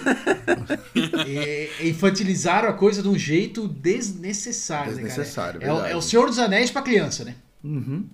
É, e só lembrando que tá para sair um jogo novo, né? Faz muito tempo que não sai, sem- é, nada assim é, de al- alto orçamento, vamos dizer assim, né? Do Senhor dos Anéis, é, de jogo, dizendo, que é o, o jogo do Gollum, né? Tá para sair aí, tá para sair. Parece ser legal, assim. Eu, eu, particularmente, eu, eu nunca fui muito fã dos jogos do do, do, É, eu- do Senhor dos Anéis. Eu achei muito Eu- eu acho que genérico. Acho que é onde a obra menos se encontra nos jogos, né? Onde ela É. menos brilha, né? Então, cara, aí que tá. É porque se tu tentar reproduzir a história, o principal, cara, já foi contada tantas vezes, tantas formas, tantas mídias, tu ah, pega a referência daqui, daquilo, ah, compara, não fica legal. Mas as alternativas ficam legais. Eu lembro que tinha um RPG do Senhor dos Anéis no Play 2 que era legal. Ah, era um RPG meio genérico, era, mas a ambientação dele tornava ele boa. Eu não vou nem lembrar agora como é que era o nome dele no Play 2, depois eu vou pesquisar ali. Mas era legal. Agora tem umas coisas meio imaginativas que os caras criaram, fora um universo expandido, que daí não me agradou, que é tipo aquele Shadow of War, Shadow of Mordor. Mas daí o que não. O que, não me, o que não me agradou foi o gameplay mesmo. Achei ele ruim de jogar, achei ele chato, repetitivo, aquele esquema lá dele. Ele inovou com aquele esquema de tu dominar o cara, o Nemesis. Mas, tu, cara, tu descobre aquilo nos primeiros 20 minutos de jogo e repete aquilo até terminar. É. Ele, ele, ele parece o primeiro Assassin's Creed, é uma. Três modos de jogar que se repetem até tu acabar o jogo. Mas eles pelo menos tentaram sair da fórmula do filme, né, cara? Como você falou, tipo, o filme todo mundo já sabe, então é, ele já foi contada a história, então ele não vai brilhar. Eu acho que assim, sendo, mesmo também, concordo com você, não sou muito fã de Shadow of Mordor, mas eu acho que foi a, a- os jogos baseados na- na- nos filmes do Senhor dos Anéis que foram os melhores. Sim, Sim, não que eles é. sejam bons, mas eles foram dos melhores. Se você comparar com os jogos que foram baseados com a história real que a gente viu no- nos filmes, que era aquele, aquele estilo genericão da, da EA de fazer, né? Porque era a EA que fazia aquilo ali. É, Ah, aqueles baseados no filme lá? Oi? Aqueles baseados no filme, que era praticamente o filme O transcrevido filme, em isso, 3D isso. lá. exa- exatamente, Ah, exatamente. É, Eu gostava, Mas- mas, mas- era, era bobo, né? Era bobo, exato. Mas o Shadow of Mordor, pelo menos assim, ele era ambientado naquele universo, mas ele tentou fugir um pouco, entendeu? Pode não ter brilhado, mas ele pelo menos tentou fugir um pouco daquele universo que todo Sim. mundo já conhecia, né? Cara, mas jogo de filme e filme, filme de jogo, o que é pior? É, é que nem a pergunta que eles fazem pro É, teu, né? O ovo, é, o ovo ou a galinha, né, cara? Acho que não filme sabe de dizer jogo. O que que é pior? Filme de jogo é. Com certeza. é, Eu é acho que bom. tirando o Double Dragon, que é o melhor filme de jogo que existe, o resto é Nossa. uma porcaria. Meu Deus do céu. Eu, eu, eu ia falar sério do Silent Hill 1, né? Só o primeiro, que é o melhor Aham, filme eu de, de é isso, jogo que tem, né, cara? Mas, cara, jogo de filme tem uma tradição também de ser uma bosta, de ser feito às pressas, de orçamento baixo, né, cara? Tu tem. Cara, mas tem Porque, uma assim, coisa pior que jogo de filme, tipo, que é anime Batman de filme, Arkham, cara.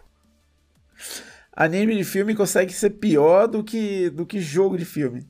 Acho que só o Sonic que fugiu um pouco da regra.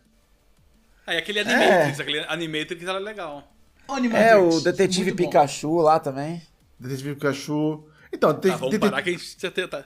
Detetive tem Pikachu, ele saiu, né? Também é outro que saiu do universo, tipo, de querer seguir uma história, tipo, do Ash. Cara, vamos, vamos falar legal. O legal do Né? Detetive Pikachu nem é a história, é o- os pokémons Sim. trazidos pro mundo real. Pro a mundo forma que eles real, fizeram é. ele em 3D. Isso, Isso, ali isso. ficou legal, uma representação bem diferente. O tipo de coisa que a Nintendo nunca faria Não. num game.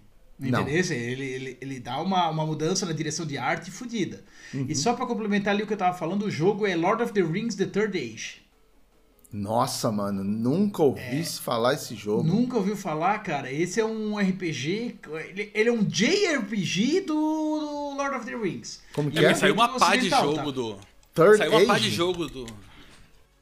Meu senhor, eu nunca vi. Eu tô vendo a capa dele aqui, nunca vi, cara. Porra, eu joguei muito ele, muito bom, tá? Play 2? Tu, Play 2, tu enfrenta o Balrog sem ser a parada lá do Sauron e tal, ele é diferente, entendeu? Aham. Ele é.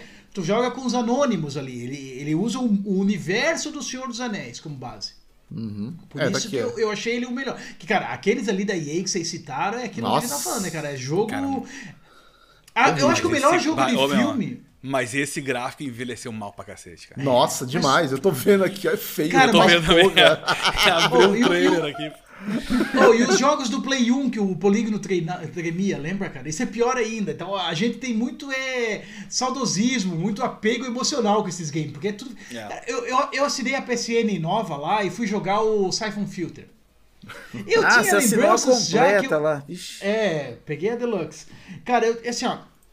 Eu tinha lembranças que eu já não gostava desse jogo na época.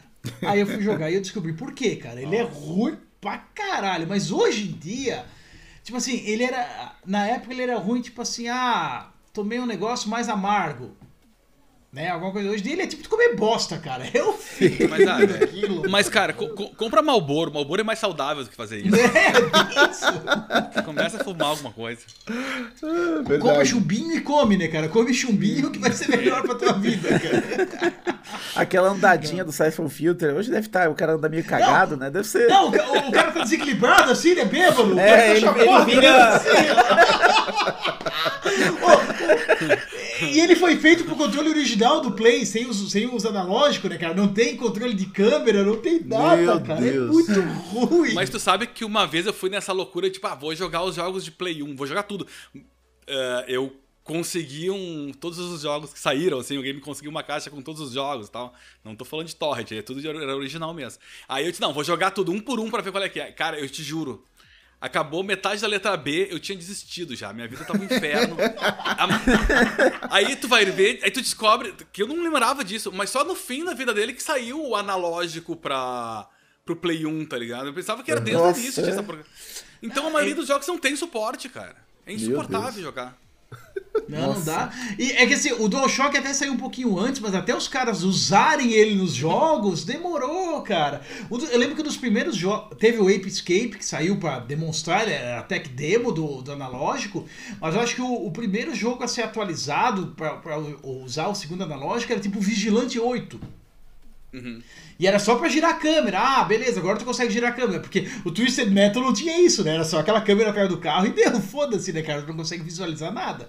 Então imagina. Aí no, ne- nessa PSN tem o Resident Evil Director's Cut.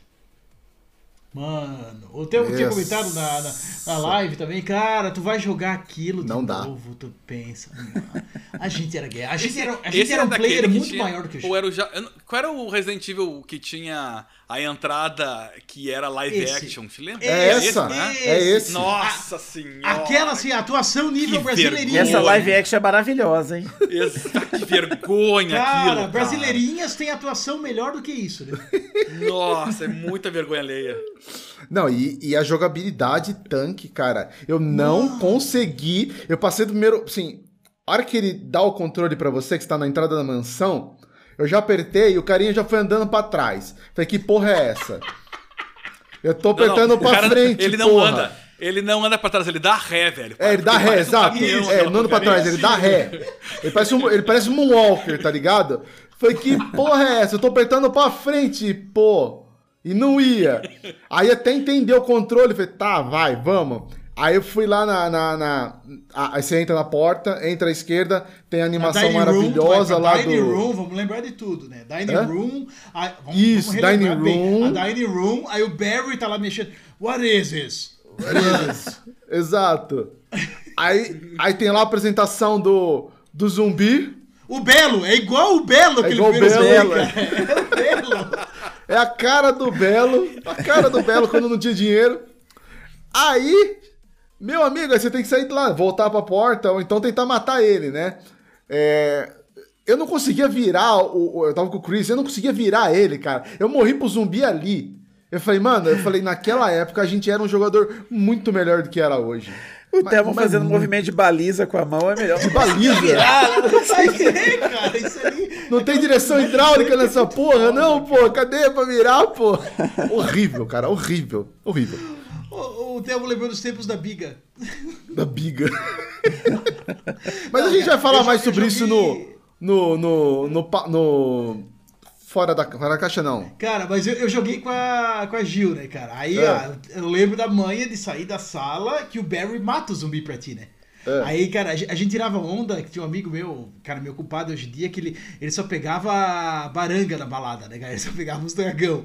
Aí nós dizia que ele viu uma mulher feia e ele dizia, watch out, it's a monster. A gente dizia, ele, oh, let me take care of this, que nem o Barry, né? Mas era with some love, né? Ele pegava as barangas pra ele, os dragão.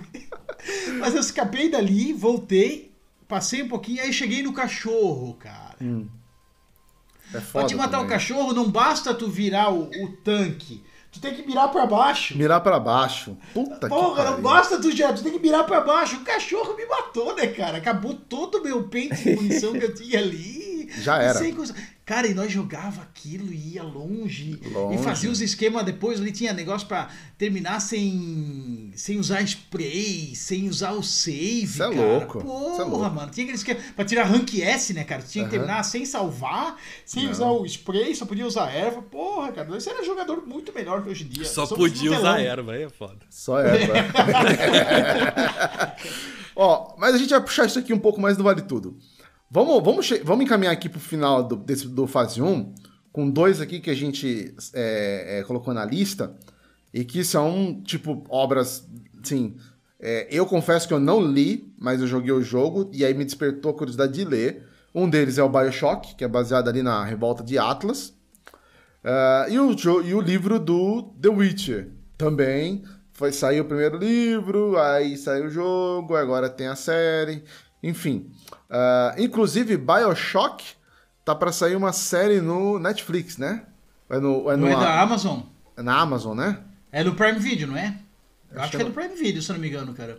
É num dos dois. Enfim, é, tá pra sair, mas, tipo, falaram no começo do ano, se não me engano, mas depois não saiu mais nada. Ah, quer ver? Eu Vou até, vou até ver aqui se eu, se eu acho aqui, ó. É Netflix, o, o Rodrigo. É Netflix? Então eu tô, tô confundindo. Netflix vai lançar. E aliás, não é nem série, é um filme. Netflix vai lançar um filme inspirado na série de jogos do Bioshock. Inspirado, começou. Ah, e tem o The Witcher. The Witcher, né? O, o, o bruxão. Que, meu, é um puta jogo. Os livros também são top demais. Esse aí, os livros- o livro veio antes, né? Esse aí é. Sim, sim, sim, Na verdade, o jogo, o jogo tem um universo inspirado no livro, né? Não é nem as histórias do livro, que parece que tem uma, uma certa é, diferença entre eles, assim, né? Tanto que o autor mesmo, ele nem. Ele nem, é, nem endossa muito assim o game, porque ele foge um pouco do que é o livro, né? Mas tu sabe que esse não endossar se chama dor de cotovelo financeira, né? Dá, também, né? Porque ele vendeu isso por uma miséria. Ele Mas, duvido que, pra- mas ele deve vender livro ainda por causa disso, cara. Não, depois que saiu o Não. jogo, deve ter um monte de gente que Vende pra porcaria. caramba, é. Sim. Tanto que ele vendeu os direitos do. o- A série do Netflix é inspirada nos livros. Ele vendeu daí os direitos dos livros pra série por consequência disso. Então, no, no, no, no rebote, ele ganhou muito dinheiro. Mas no game em si, que deixou a CD Projekt Red rica, né? Entendeu o nome dela? Ele ganhou pouco. E aí, Ah, só que a parada dele era pra três games. Na hora de renovar, ele não enfiou a faca, né, cara? Ele enfiou Né? um kit de bengala nos caras. e aí, até conseguir fazer a coisa, ali que ele recuperou. E antes ele tinha entrado com uma ação na justiça pra reparar o, o valor que ele vendeu, porque os ganhos foram tão, tão estratosféricos perto do que ele vendeu que ele entrou na justiça pra pra reparar isso. Aí meio que, tipo assim, tira o processo e eu te dou mais uma grana pra pra renovar. Sabe, isso era um acordo ali, um bem, o famoso bem bolado, né?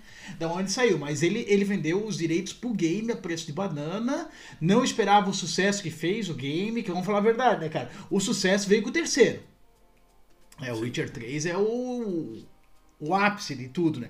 Que o Aí ele primeiro pediu, é legal, mas aí ele época pediu uma isso. fortuna e a CD Projekt disse: Ah, se fuder, eu vou fazer Cyberpunk, eu não preciso de ti. que é outro, que é outro também eles pagam direito, né? Eles não criam nada, né? Tudo. Vamos usar alguma coisa de alguém, né, cara? Eu eu ouvi falar que eles estavam conversando com o Dedé e com o Didi, né, cara? Eles querem pegar os sacanões pra fazer o próximo, né? Ai, que Rodrigo. Imagine o mundo aberto dos trapalhões, cara, que coisa boa você. Não, Pô, na, tem- serra, tem um filme- na Serra Pelada, tá ligado? Serra pelada.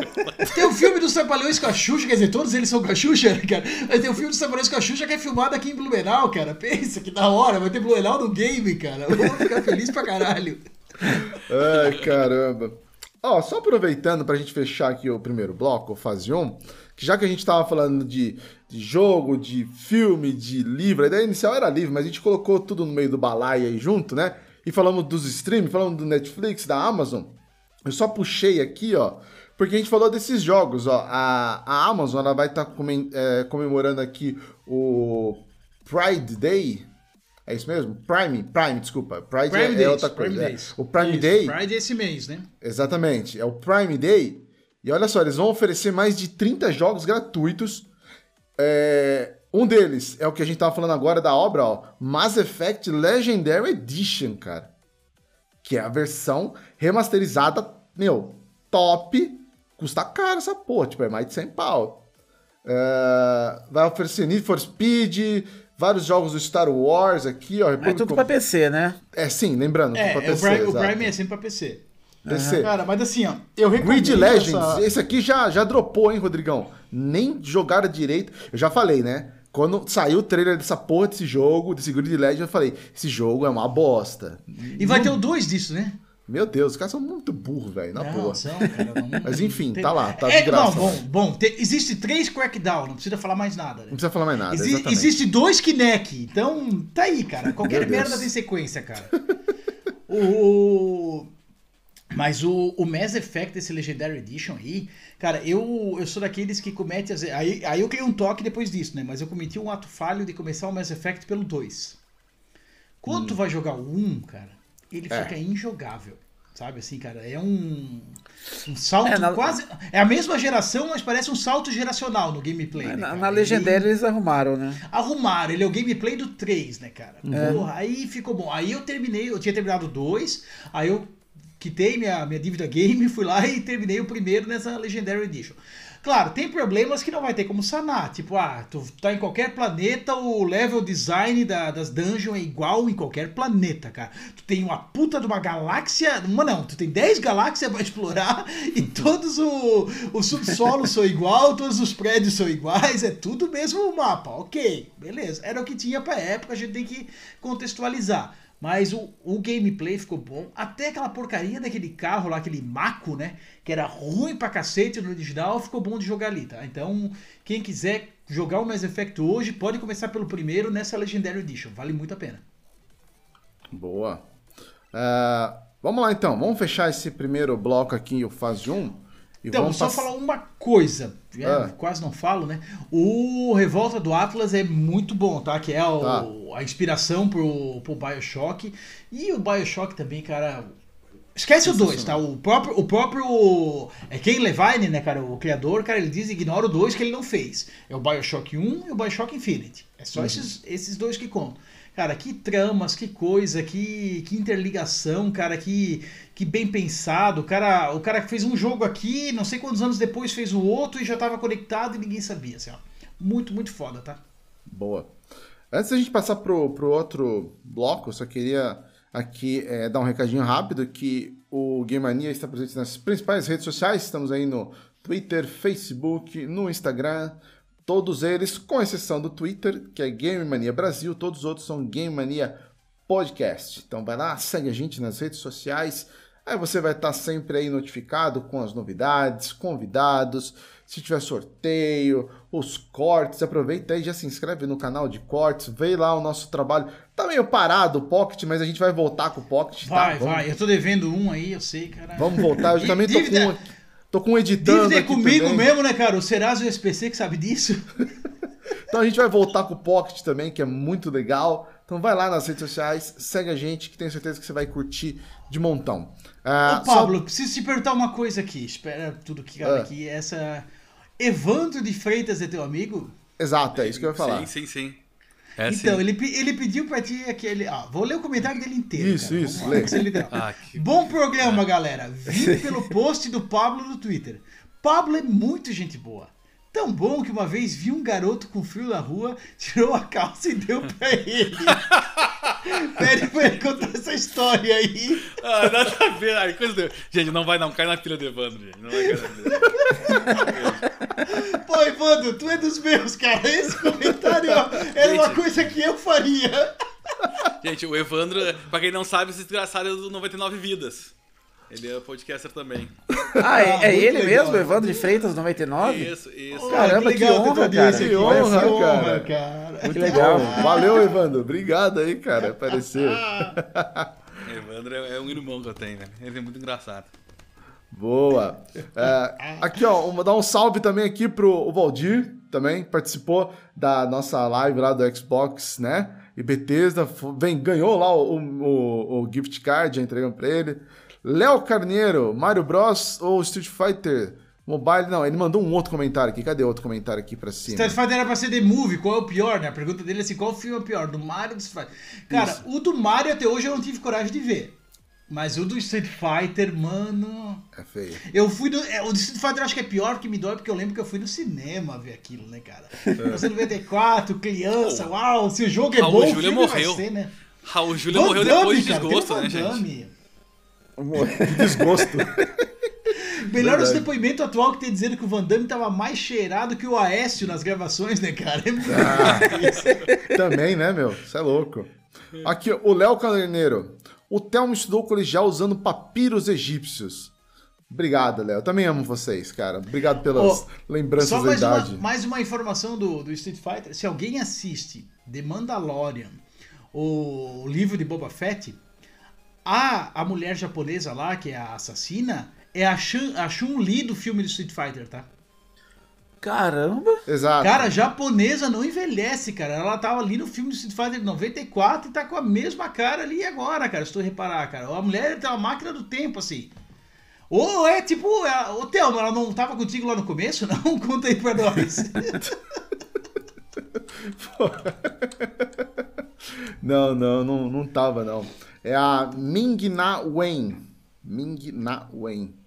Ah, É, ela... eu já não consigo, né? É demais esses nomes. Não, assim. não, é, não, eu lembro porque ela, ela, ela fez aquele um Você seriado lembra de Deus fazendo muito. ela do barro ali e tal? Não. o agente, agentes da Shield, Agents of Shield da, da, da Marvel lá. Ela fazia. Ela não fez o.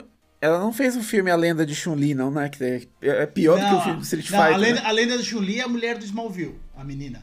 A Lana Ah, tá. que é muito Ah, é a outra, é. Não, sim, é confundi. Não, mas a, A Mi- menina a é Mina Way, ela fez o, o Agents of Shield, Street Fighter, Mulan, enfim, todas essas porcarias aí.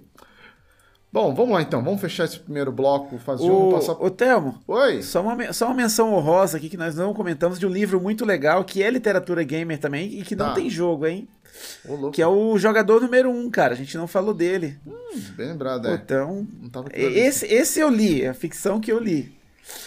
Esse Eu é o não- contrário, né? O livro é baseado em videogame, mas não um específico, né? Esse é. Ele é, É, né? exatamente. Ele, ele tem a. Ele tem a ideia toda baseada no videogame, né? Só que ele não foi adaptado, né? Entendi. É, o filme é muito bom, velho. O filme é muito foda O também. filme é muito foda. Tem muita referência ali, cara. É sensacional. Curti demais, cara, o filme. E é legal você pescar que as referências do livro, algumas são bem diferentes da do filme, assim. Então é legal ficar pescando, assim, o, quais que tem mais, o que, que o livro fala, o que, que o, o filme mostra, é bem diferente. Cara, nada a ver o cu com a bunda, mas isso, isso me lembrou. Não sei se vocês já viram aquele filme Gamer, que é com o, o Gerard Butler e o cara do Dexter, o Michael C. Hall. Ah, e eu vi a capa, nunca tive coragem de É, assistir isso aí, nunca mano. tive- É Coragem, bom não. o filme, tá? É bom, isso, isso, isso é o mais incrível. Assim, Esse- não vai esperar, meu Esse é Deus, aquele que ele obra. controla. Esse é aquele que ele controla o cara como se fosse um videogame, só que era um merce- é meio que mercenário, todo mundo num. É tipo um reality show, vamos dizer assim. Isso, só que daí tem aquela pira Ah, que o cara vi. toma, o cara toma vodka e mija no tanque, sabe? Então, você tem que ir bem mente Ah, aberta, isso. né, cara? É, é, é tipo um shooting up, sabe aquele filme que o cara mata o cara com a cenoura? Isso. Já assistiu Shooting Up? É tipo isso. Mandando bala. Mandando bala do, do filme, com, o- com o Clive Owen, né? Tem que ir nessa pegada, assim, não, não vai esperando realismo, não vai esperando assim, vai, vai de mente aberta que tu aproveita. Sessão da tarde. Vamos ver, resumir assim. Meu Deus. Meu Deus. Vale tudo. Então vamos lá então. É, fechando o primeiro bloco, fase 1, vamos pro segundo bloco, que é o Vale Tudo. Deu branco. vale Tudo. Dessa é vez aquele- o, o Kumba não Hã? botou a imagem da novela no, na no, no- no arquivo da pauta, o Kumba não botou a imagem da novela, né, cara? Você botava o Odete Rotman lá, cara. Agora É, então, eu fiquei perdido, é, eu vi a outra aqui, eu fiquei perdido É, agora. cara, não, não, aquela imagem é melhor, Kumba. aquela lá é sem igual, cara. Porra, quem mandou o Odete O Rotman? Vale Tudo aí a gente vai falar sobre assuntos aleatórios, né? Da atualidade aí. Temos algumas sugestões aqui que são interessantes, né? É... Vamos começar por essa aqui, ó. Nova PS Plus. quem aqui assinou? Eu sei que eu assinei, Rodrigão assinou. Chegou a assinar, Kumba? Não. Eu Não, vou esperar pa- acabar meus, meus, minha, minha assinatura básica e eu vou pensar se eu vou assinar ou não. Pablo, você chegou a fazer, Pablo? Não, ah, ah, Não. nada ainda. E aí, Rodrigão? Fala aí, o que, que você achou? Cara, eu, não tive coragem de pegar um ano de cara, né? Porque se daí depois tu se arrepende, já foi muita grana, é muito tempo, porque a assinatura de um ano é 390 conto, né? Exato. Isso é Pesado. quase um tanque de gasolina. dá, dá quase uma ida no mercado. Então, cara, é muita grana. Então, Eu ri, mas foi de nervoso, cara. né? Quase um tanque de Eu- gasolina eu tá andando de converti- moto, né? Eu, eu converti a, a minha PSN atual, que vai até dia 30 desse mês, pra ela ali, não, acho que paguei 17 reais por isso, ou algo assim, pra ver se vale a pena e tal, os games. Cara, pelo. Ah, essa, essa Deluxe que é que eu peguei, cara, por hoje, se tu olhar o catálogo hoje, não compensa. O que ela te traz de, de PSP, de PS1, de PS2, é muito pobre o catálogo. Ela tem uma, uma coisa muito legal que. Alô, Microsoft, acorda aí, né, cara? Pra Nintendo nem vou falar que a Nintendo não tem conquista até hoje, né, cara? Então a Nintendo tá lá no SNES ainda. Mas, porra, cara, eu fiz conquista no, no Siphon Filter que eu tava xingando aí. O jogo é ruim pra caralho, mas eu fiz conquista nele. Beleza? A Microsoft não consegue nem te botar pra ver as conquistas na tela do Xbox One do- dos jogos do 360. Você tem que apertar o, o Select e o Start ali pra aparecer igual no, no menu do 360. Então tem algumas coisinhas assim que dá pra todo mundo aprender, ver o, a atenção que foi dada, o, o carinho pra isso, né? Tem jogo que daí já falharam, não tem? Tipo, Resident Evil não tem conquista. Então também eu acho deveriam universalizar a coisa. Né? Se tem um, tem que ter em todos. Mas os, os outros jogos ali que tem de Play 4, de Play 5, o catálogo, se tu chegou no PlayStation agora, cara, assina, cara. Pega essa extra aí que tu vai ter muita coisa pra jogar. Assim. Teu, teu console vai render muito mais do que só com, uma, com, a, com a Essential, sabe? Vai, vale a pena. Se tu chegou no PlayStation agora, vai ter muita, muita coisa legal pra te jogar, muita, muita coisa interessante. Pra quem tá de longa data no Play, daí a maioria que tá lá já jogou, né, cara? Já jogou God of War, já jogou o Horizon Ghost primeiro, já jogou né? não sei o que, Ghost of Tsushima, tu já viu que é uma bosta o Death Stranding, largou, então tem, tem, tem tudo isso aí. Mas para quem chegou agora, então vai ter um conteúdo legal, não só dos exclusivos, como do, dos third party, também muita, muita coisa boa ali no, no catálogo. Mas se tu já é player de, de longa data no, no PlayStation, ele não, não tem um grande atrativo ainda, né, cara? E tem coisas que vai ficar sempre sem, né, cara? Que ele não vai ter os Day One, do, os exclusivos da Sony, muita coisa ali não vai ter. Tem jogo que já tá velho e não tá lá, tipo Ratchet Clank, não tá lá ainda. Vai ter o Returnal, vai ter o Dark Souls, Dark Souls não, é Demon Souls, desculpa.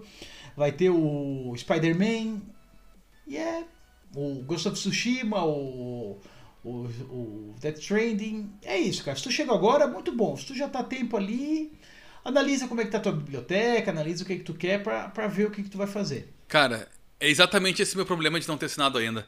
Justamente porque a- a- tudo que saiu que eu tenho interesse, eu já comprei há um tempo atrás, ou quando saiu alguma coisa, entendeu? É, então. Ah, então é isso que não tá me atraindo ainda de gastar meu- meus trocados ali.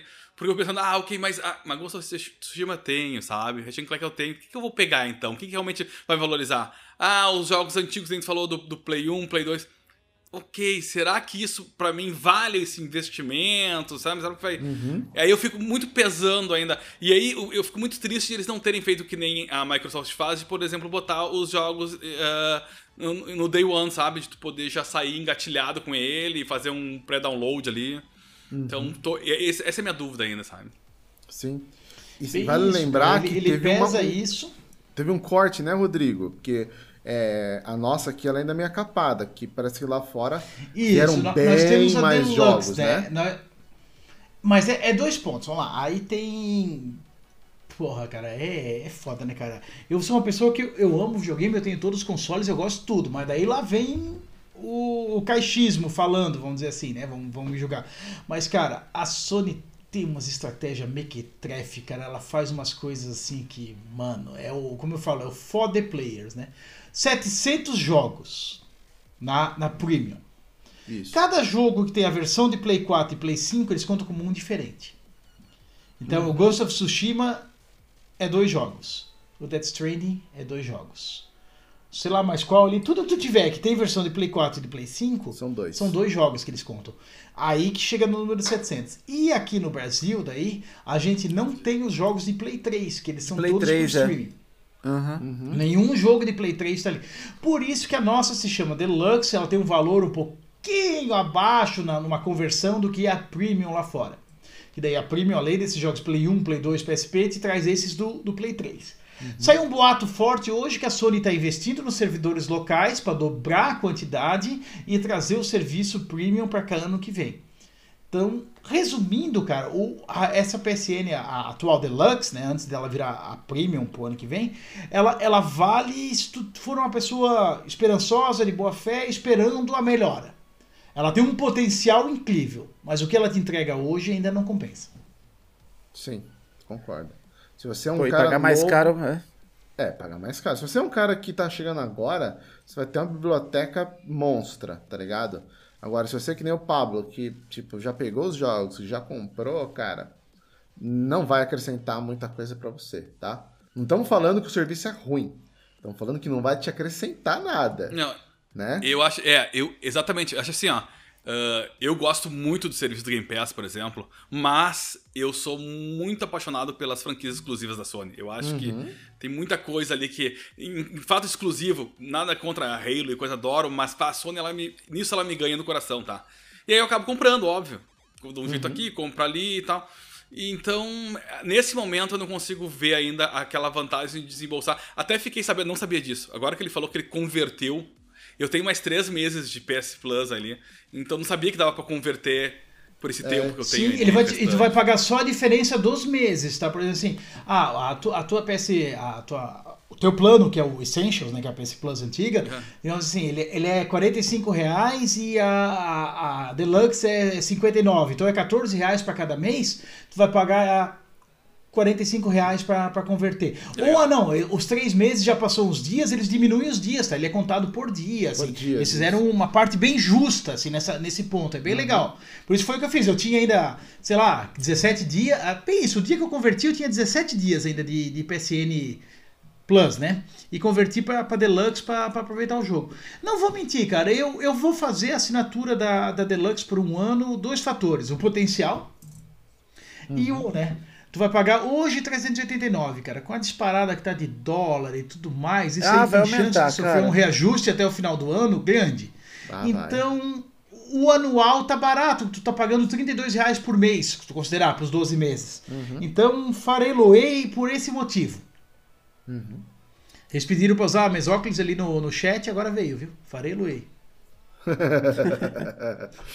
Ah, bom, uma outra coisa também que, que chamou atenção essa semana e que, é, como a gente falou, a gente cobriu, né, juntamente com os nossos queridos amigos aí do Multitap, foi o evento da Xbox Bethesda Games Showcase, que mostrou ah, para os fãs do Xbox tudo o que vai ser lançado, tudo entre aspas, né?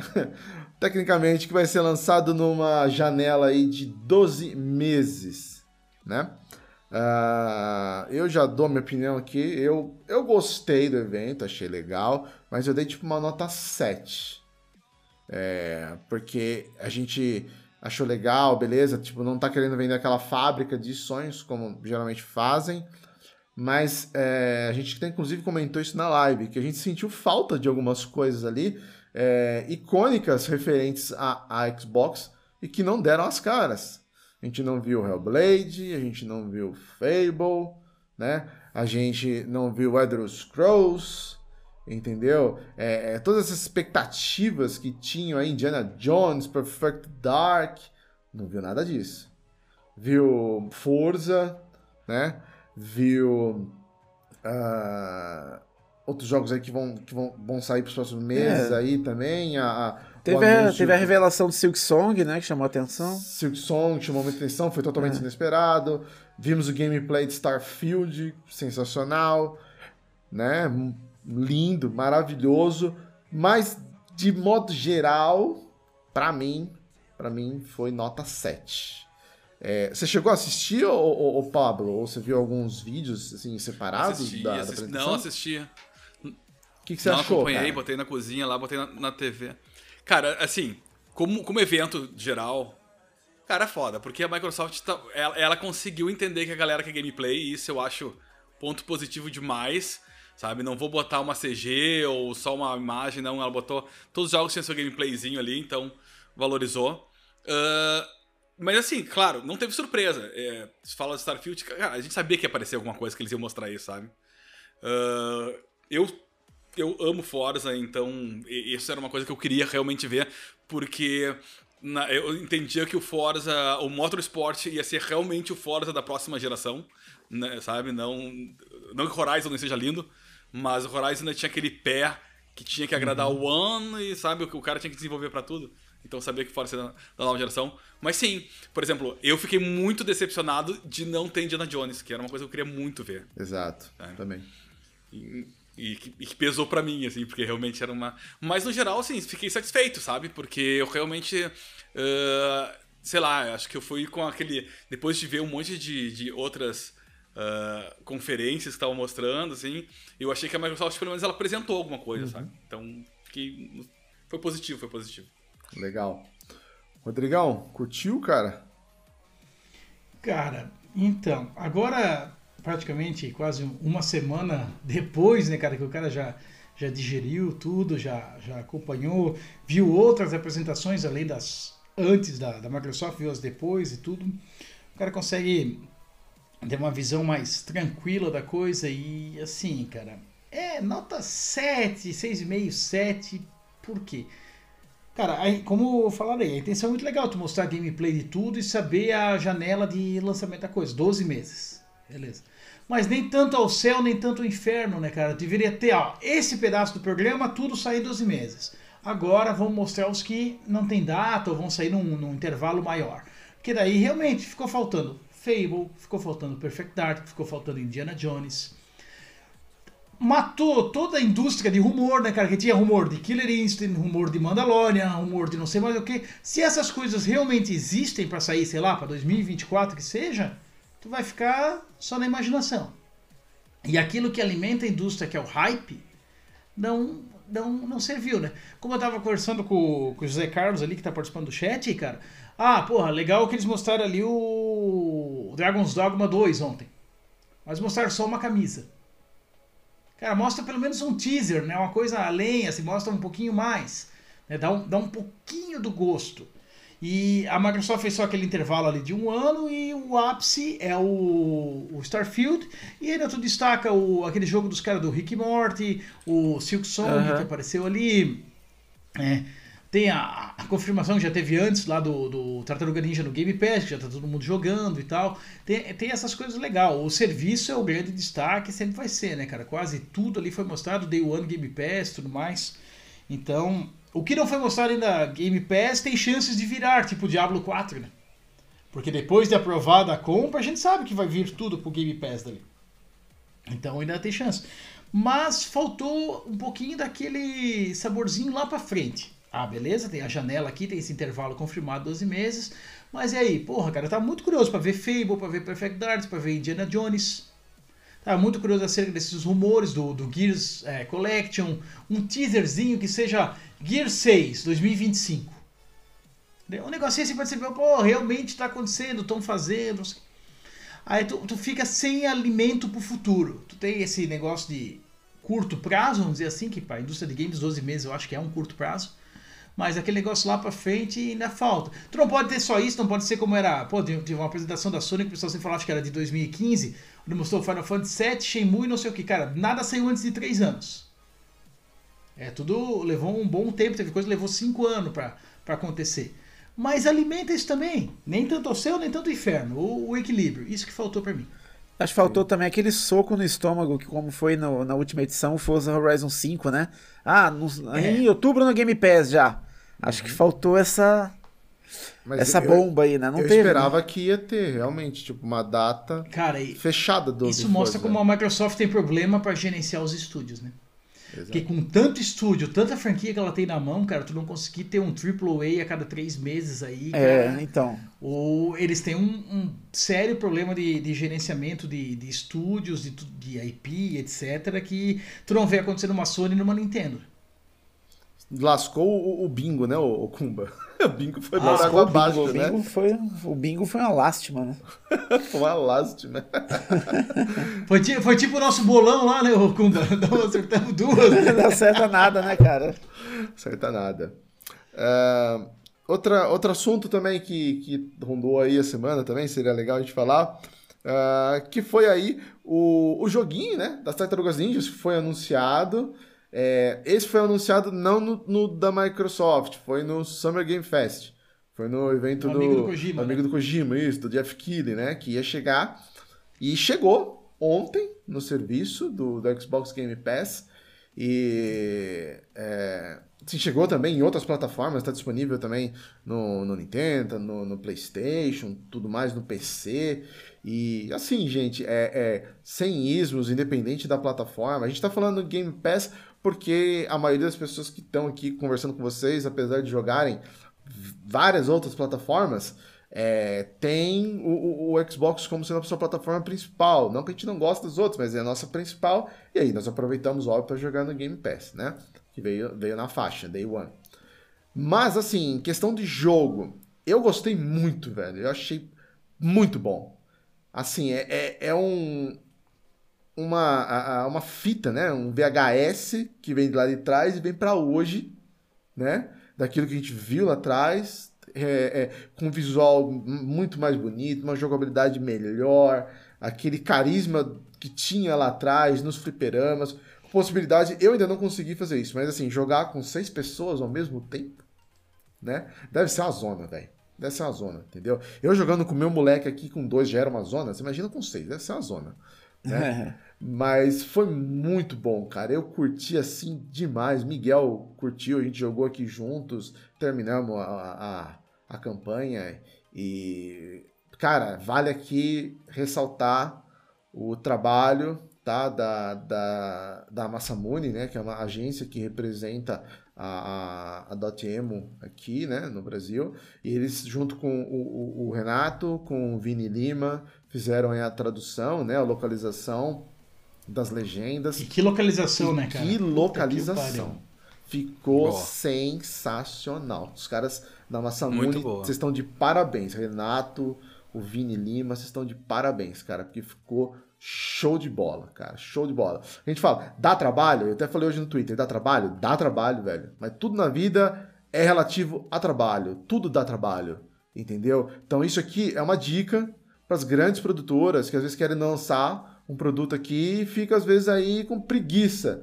No meu, no meu modo de, de ver é preguiça, tá? Porque a Massamune deve ser o quê? Não deve ser uma agência muito grande. E eles fizeram a tradução do jogo. Ah, mas não tem tanto texto assim, tá? Mas fizeram. Fizeram, entendeu? Um estudo grande. E fizeram bem feito, Bem localizado feito. de verdade. Exato, né, não, cara? não é um, não é um negócio. termos, as sim, gírias, uma é. comunicação local. Parece não, o É jogo é brasileiro, brasileiro, é. cara, do jeito que eles Não é falam. uma jeito que localização meia-boca. É brasileiro. Com gírias Não é brasileiras. um Google Translator, né, cara? Não é um Google Exato, não é um Translator. Google cara. Translator, entendeu? Não. E uma galera que viu os filmes do Tartarugas Ninjas pra fazer as piadas. Aham. as piadas, tá- é, é muito bem Tudo, montado. né? Muito, muito. Então fica a dica. Grandes, ó. Nintendo. Porra, Nintendo. Vocês fizeram a tradução lá do. Todo mundo. Assim, ok, fizeram. É um começo. Mario Strikers está traduzido. O, o, o Strikers, tá? Tá. Tá. É o Strikers e o Mario Party, né? O Superstar. Foi, O cara, foi o que eles traduziram. Mario né? Strikers acho que é o jogo da Nintendo traduzido com mais texto até agora. Olha. Tem um, um tutorial extenso lá pra te aprender a jogar. Mas também, cara, o resto é um jogo de futebol. Tu vai traduzir o Sim. quê, né? Ah, o- Gol, intervalo, fim de jogo, entendeu? Não tem muito. Isso aí o pessoal já fazia no Super Nintendo lá com aquele campeonato brasileiro. Ó, que bomba! Forte bomba! Saque goleiro. Meio tempo. Então Ah, tem. o Switch Sports também foi traduzido, é. Também não tem nada. é- Não, mas ok, mas assim, façam mais, Nintendo. Investe Ah, o Switch mais. Sport foi pô. dublado ainda, pelo menos, né? Ele tem Ó, isso. um jogo. por exemplo, que o Miguel recebeu aqui, que a gente deu de presente para ele de aniversário. Que é lá o Kirby Forgotten Lands. É um jogo sensacional, é um jogo que criança pira. Ele pira. Eu joguei com ele junto lá, o cooperativo, a gente terminou o jogo, entendeu? É um jogo para criança. É para adulto também? É para adulto, mas o foco é para criança. Traduz a porra do jogo, velho. Traduz, você vai ter mais, é, é, é, mais pessoas podendo jogar, entendeu? Mais crianças então, Pensa quanto, quanto Pokémon vende aqui. Quanta criança só conhece o Pokémon pelo desenho. Exato e não joga porque essa porra é só inglês, cara. E os caras não olham para isso, cara. Tem uma questão mercadológica aí por trás, cara. Olha o gap, olha a oportunidade, cara. Olha a chance de faturar. Exato. Mas não, não fala. Cara, e aí, né, cara? Nessa hora eu, eu aqui, ó, bato palma pros pirateiros. Metroid Dread, no dia seguinte ao lançamento, tinha a versão legendada para baixar no, no Tinfoil ali. No, é verdade. Tá? E, é, e da Nintendo nunca teve. Então, cara, tem uma comunidade que faz muito mais do que a empresa, cara, por, pelos jogos. Mas faz anos que a Nintendo negligencia o Brasil, Exato. Cara. É, ah, desde... isso é... Mas eu, eu acho ela, que é preguiça. Ela, Eles têm aquele meme, né, cara? Pirateia a Nintendo, é gostoso demais, né, cara? Tem aquele meme lá que... Cara, é, é, O Pablo travou aqui pra mim e vocês. Agora voltou. voltou. Fala de novo aí, Pablo. Como é que é? Não deu pra gente ouvir esse finalzinho. Oi. Não, não, é. tô dizendo que desde a época, na Latamel, ela já tinha errado, ela sempre fez umas parcerias uhum. erradas também. Uma galera que é. não olha pra cá, e vai ficar assim, não adianta. Exato. Então, fica. Volta pra Sonic. era. Como é que era? Era Gradiente com a, com a estrela lá, Playtronic. É, é, é, Playtronic, Playtronic, Playtronic. Playtronic. Playtronic, que daí depois a estrela saiu fora e ficou, ficou só a gradiente. Só a gradiente. Só a gradiente é. Então, essa é a dica. Fica a dica, tá, Nintendo? É, eu acho que é preguiça porque dinheiro não falta. Tá? Dinheiro não falta. Tem uma comunidade Eu acho grande... que não é preguiça, não, cara. Para mim é falta de interesse mesmo no mercado brasileiro. Assim, então, é mas, a... que... mas aí é preguiça de pesquisar o mercado, velho. De saber que a gente tem, tem muita gente que compra aqui, cara. Ó, outro jogo grande. Mas, cara, mas hoje em dia mas é que, é que acho que para essas empresas, cara, isso é o de menos, porque tu, ela literalmente faz uma parceria uhum. com o mercado local, pega uma empresa que vai representar ela aqui. E, cara, é só, é só, é só prensar DVD e, e, e, hoje em dia, com loja online, então, porra, é muito mais fácil ainda, cara. Mano, e tu pega assim, ó, cara, a Microsoft lá no 360, quando veio pra cá, dublou um Halo Reach, um Halo 3 né, cara, tinha o Rich mesmo, a primeira vez que eu joguei dublado, cara, só faltava ele falar assim, né? Versão brasileira Alamo. Uhum. Cara, tu se sentia no filme com aquela localização, tudo, cara. Muito é. bem feito, cara, porra. E, nem, e, na época nem tinha lip sync, nada desse tipo, nada, né, cara? Como é. tu encontra hoje num, num Cyberpunk, que a gente citou antes, etc. Uhum. E outros jogos usam. Uhum. Nem isso tinha ainda. E já era um trabalho de, de primeira, né, cara? Aí depois a gente viu a, a Sony arranhando isso, tipo, um charter via com o português de Portugal. É, olha lá, a Irlanda. O... Mas, foi Mas, assim, evoluindo. Só o primeiro. A partir do segundo, foi tudo, já é. começou a vir com, com PTBR, cara. Ele já entende, a Sony já entendeu a necessidade de Não, lançar essa franquia pra gente, entendeu? Sim. Dizem que os portugueses ficam putos, né, mano? Eles odeiam, né? Que é PTBR e tudo, né? Putaço, cara. Ó, Eles ficam putos que tem mais jogo PTBR agora do que em PT de Portugal, né? E, vai ter... e, a, e a Eurogamer é de Portugal, não é do Brasil, né, cara? Tá errado isso aí, Sim, né? Mas aí, que, mas aí tu vai ver os. Mas aí que tá. Aí tu vai é ver piada, os tá, gente? Eurogamer. Eurogamer é piada, né? Cara, mas aí tu entra e vai ver os comentários lá no Eurogamer da notícia. Ah, esse jogo vai sair em PTBR, nunca sai em PTPT. Porque, cara, é só essa galera reclamando, cara. É padrão, é... né, cara? Ó, Esse é, é, o troco, né, cara? Eles, eles, reclamam do Zuka lá, não vende pra Zuka, não sei quem pra Zuka, toma! Jogo grande que tá pra sair aí, ó, no Xbox. Starfield tem que ter legenda em português esse negócio. Cara, cara sabia que eu, eu tenho meu, meu pé atrás? Eu não, eu tenho meu pé atrás também. Mas tem que sair, cara. Microsoft não, é o maior ter, lançamento exclusivo que vocês vão ter, ah, velho. Mas vai ter. Cara, ele, ah, mas cara ter. Eles, refizer, eles fizeram aquele Skyrim especial que não tá no Game Pass, que tu paga por ele e ele não tem a, a legenda PTBR ainda. Os os mods já fizeram essa legenda aí há 10 anos. 10 anos, é. Mas o, a edição especial do Skyrim não tem. Por isso que eu fico com os dois pés ah, atrás ainda é... com, a, com a Bethesda eu, não, eu não, É Bethesda, eu nem penso é nessa é... possibilidade. Mas é que eu acho que a Bethesda, se ela botar a legenda em português, dá outro bug no jogo, vai dar um pau, vai, vai ter que começar de novo. É, é difícil, cara, é difícil. É. É o mesmo caso do Mass Effect também. O Legendary Edition não tem português. Também, não tem é outro português, jogo. tem Mas é nada. porque, É outro mas jogo. é porque Tipo- é EA, né, cara? Eles vão lançar como DLC ainda, tu que não sabe. Cara, mas aqui, ó, entra, entra no Game Pass agora, entra no Game Pass agora, procura os jogos da, da Bethesda e vê quais deles ah, tá opti- otimizado pro, pra série X ou série S. Nenhum, cara. É só o Fallout 76, que é um MMO ruim pra cacete. Mas ele- nem isso eles conseguem, cara. Eles nem mexem mais aquela engine de tão quebrada que aquilo é, cara. Então acho que eles vão botar legenda. Né? Nem a pau. Pô, o Valdir comentando aqui que ele ajudou a legendar o Skyrim ali no mod, ó. Boa. Ó, último tópico aqui do nosso Vale Tudo pra gente partir pro último bloco que é o Fora da Caixa, fazer os sorteios aí e liberar todo mundo. Gasolina, subindo de novo. Véi, isso aqui eu vou deixar pro Rodrigo já começar, que ele gosta de chutar o pau. Senhor. Como é que vai ser, Rodrigo? Sério, cara, sobrou pra mim. Ah, ué, você é que ajudou aqui tudo, a fazer. destilar Você é o, tudo, você é o tudo, hater. tudo. Você é o que gosta de meter o pau, Tudo. vai, mano. Todo, todo meu É sua chance. aí, cara. Mano, sério, cara. Agora, esses aumentos aí da, da gasolina é tudo que o Bozo quer, porque ele tá dizendo que ele é contra a Petrobras, ele tá fazendo o negócio do ICMS, ele vai contar todas as mentiras que os tanso que ainda apoiam ele, cara, que desculpa, cara, tem 30% de tanso que ainda apoia, vai ficar nessa daí, vai cair. Porque não dá, cara, não, não, não existe outra desculpa, cara. E assim, né, cara, de novo, vamos, vamos, vamos focar aqui num, num ponto que eu sempre falo, né, cara? Eu não quero nem Lula nem Bozo, cara. Eu não gosto de nenhum dos dois. Mas não existe nada na vida pior que o Bozo. Não tem, cara. Eu tinha essa opinião da Dilma até conhecer o Bozo. Né, cara? Não tem nada, nada pior. Aí, só que tem todo um jogo de cena, toda uma coisa estruturada, tudo isso que. Agora, nessa última aí de reclamar do, do aumento, que ah, o, o- a redução do ICMS vai baixar 80 centavos do, do diesel. O aumento que vem aí vai ser 78 centavos no diesel. Então, ou seja, já morreu. A, a jogada que não é uma renúncia fiscal. Vamos lá, não é uma renúncia, não é uma redução de imposto. Vai tirar daqui para tampar ali. Ou seja, a gente vai pagar a conta igual. O brasileiro, o dia que o brasileiro tiver a noção que ele é o pagador de imposto, que é ele que sustenta tudo isso aí, talvez a coisa mude. Tá? Quem sabe tem um, um sistema de quanto vai as compras, chega lá, ó, tua compra deu tanto, mas tem mais isso aqui de imposto. Tu visualizar, que não adianta botar na nota fiscal ali final. O cara nem olha na, na tela do, do caixa quanto que pagou nas coisas, imagina ler o, o cupom fiscal e ver, ah, era tanto de imposto. A gente não tem essa cultura, a gente não tem isso.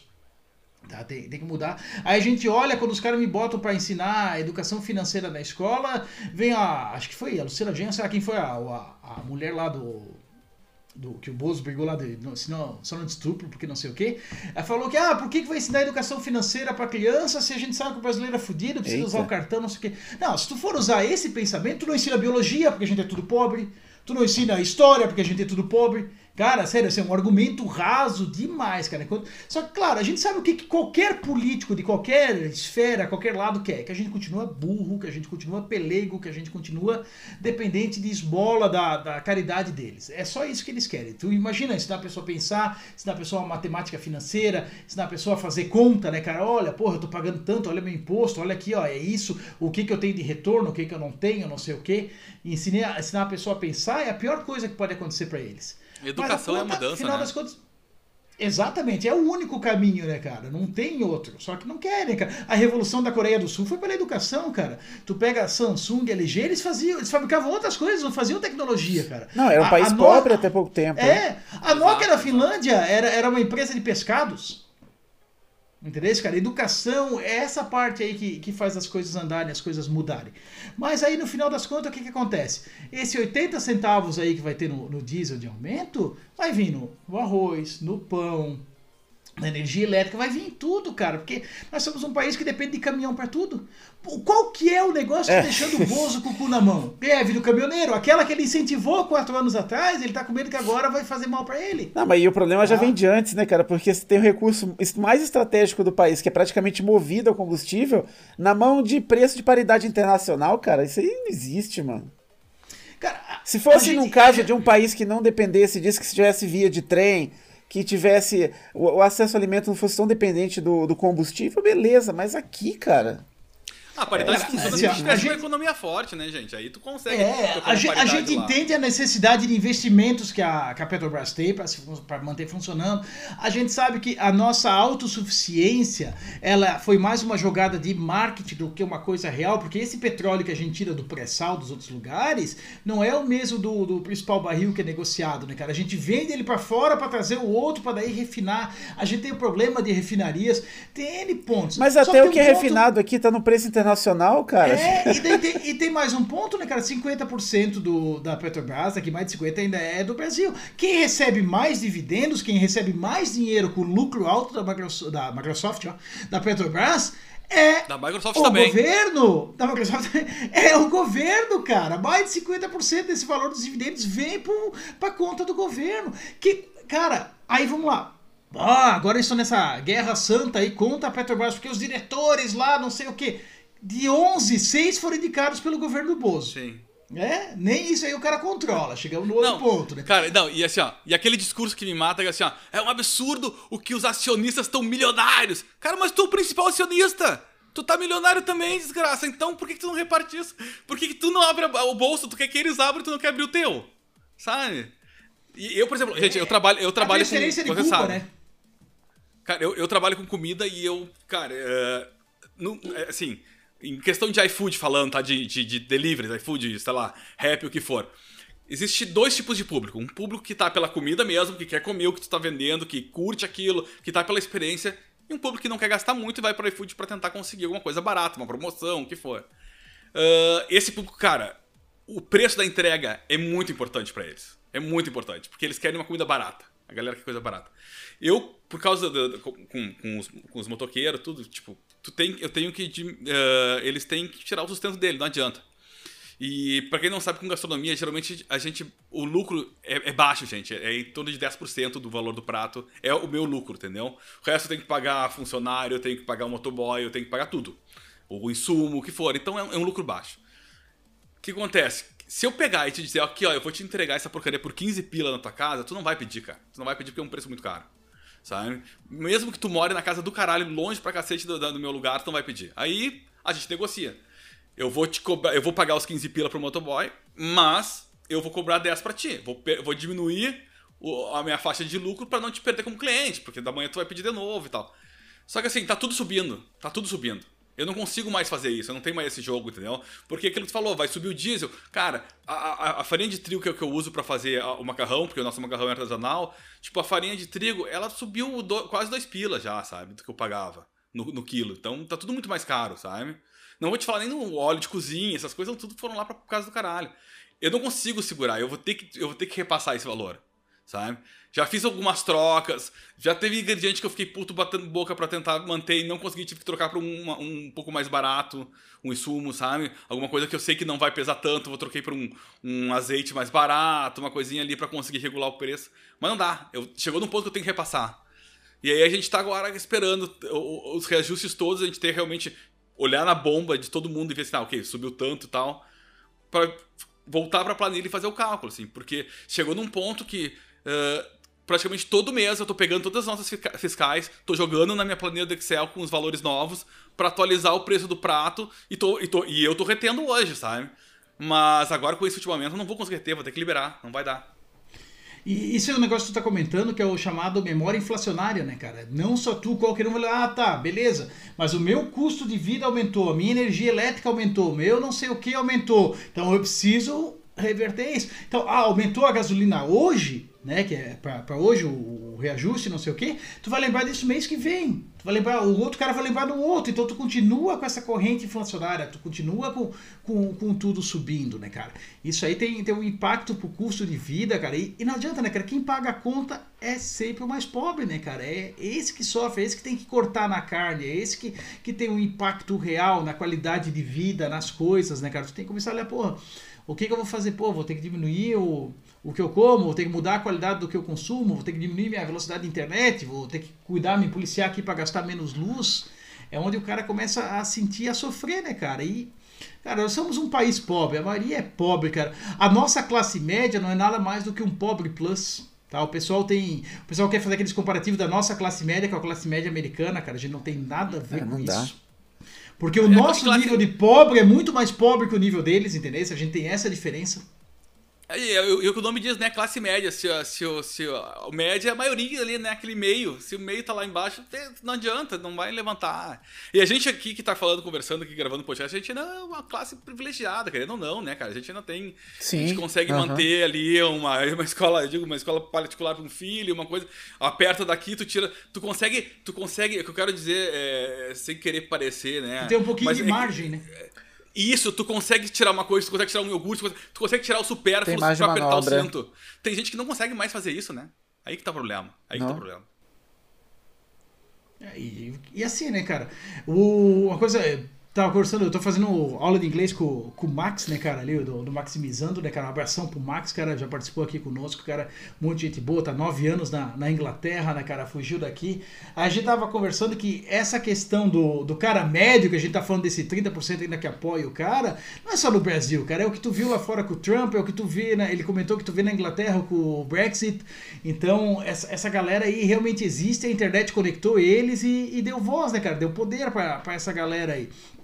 Mas o ponto é o que eu falei para ele, cara. Não importa o que que tu vai escolher agora dentre o que que tá na frente das opções. Tu vai escolher só para que lado que a piroca que vai entrar na tua bunda é envergada. Tu vai levar uma piroca envergada para esquerda ou uma piroca envergada para direita. Mas ela vai entrar no teu rabo igual, cara. Nós vamos pagar essa conta igual. Que daí a gente vai reforçar essa dicotomia, vai ficar só dessa, eu, ah, eu, eu, eu, ainda acho que a, eu ainda acho que a piroca da direita tem spike, viu?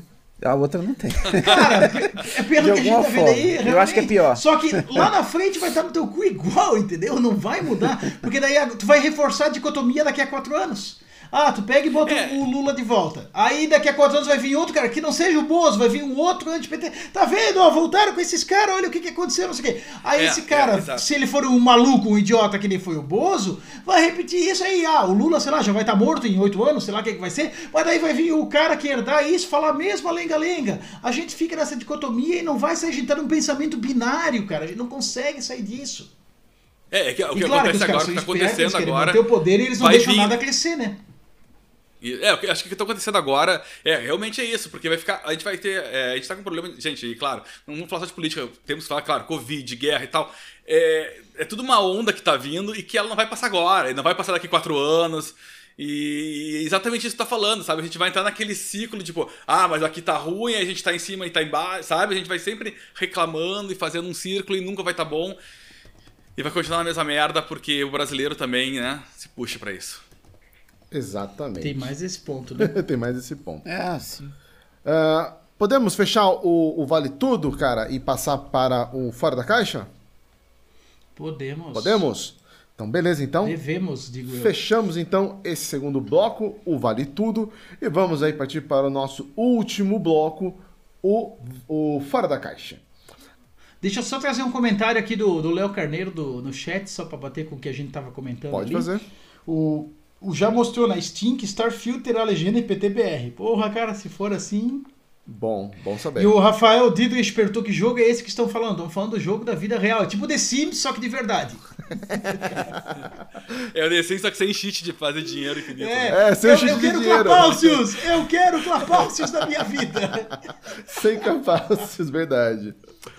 Bom, uh, vamos lá então. Ô, Rodrigo, você fecha então aí a, a lista dos nomes que vão participar do, do sorteio, tá? Deixa eu pegar então, aqui se faltou alguém aqui, vou dar um review aqui rapidinho. Dá uma olhadinha aí, então a gente está fechando agora a, a lista aqui das pessoas que participaram do chat, mandando uma mensagem aí, é, trocando uma ideia com a gente aqui, interagindo. E são esses que vão estar participando do sorteio do gift card, beleza? Fora da Caixa. Então vamos lá, então, entrando para o nosso último bloco. O Fora da Caixa, para você que não conhece, é aquele bloco onde nós, né, os participantes e também o convidado, vão dizer para você o que estão jogando nessa última semana ou então nos últimos dias aí e também fazer uma recomendação de cultura pop. Pode ser um livro, como a gente já falou bastante aqui, ó, de livros, né? Pode ser um filme, pode ser um seriado, um quadrinho, enfim, o que o pessoal achar que vale a pena recomendar. Uh, eu vou começar já fazendo o meu express aqui. Uh, estou jogando Tartaruga Ninja, junto com o Miguel, terminamos aí ontem é, o, a campanha né, cooperativa. Quero ver se eu jogo mais uma vez, só que aí com seis pessoas na tela para ver o, o, a zona que fica, né? Deve ser super engraçado, a gente quer ver como é que funciona. Uh, também terminei essa semana o Sniper Elite 5, que tá aí no, no Game Pass, um jogo, meu, sensacional, né? É, se você achava que matar nazistas no Wolfenstein era bom, no Sniper Elite é bom demais, velho. Você com aquela Kill Khan é sensacional, terminei ele essa semana. Uh, acho que foi basicamente isso que eu joguei. Assistindo, uh, Peguei para valer alguns episódios que estavam parados, né? E botei em dia a terceira temporada do The Boys também, que tá bem legal, tô curtindo bastante. E aí, meio que sem querer, eu ainda eu tinha terminado a, né, os episódios que estão disponíveis do The Boys. Aí eu comecei a caçar alguns filmes velhos, alguns filmes antigos. E eu achei lá no Star Plus um que acho que o pessoal deve saber, deve lembrar, né? Ou talvez os mais novos não, que é aquele Os Aventureiros do Bairro Proibido do Kurt Russell. Não sei se vocês lembram desse filme. Sessão da Tarde, clássico Sessão da Tarde, Meu Deus, cara. eu lembro. É, ele era novinho, não era? Novinho. É o que novinho. tem o Hayden, né? É o que tem o Hayden. É, isso, é o cara que tem o Hayden lá. Já, Hayden já vem desse cara, daí. eu não consigo, mano, ver esses filmes, cara. Ô, louco, Kumba, é muito bom. É igual o jogo velho, mano. Não consigo, mano. não, não, curti. Aí assisti esse e assisti aquele. É... Ai, deu branco agora. Eu não vou lembrar o nome dele. É Jovens Garotos. É, é do Carpenter também. Lembrei, esqueci o nome agora. Jovens Garotos, Golden Jovens Garotos Brancos não sabem enterrar. Não, não, não é esse não. Enfim, até uma hora lá eu vou lembrar. Mas assim, tô assistindo filmes antigos também que eu curto bastante assistir.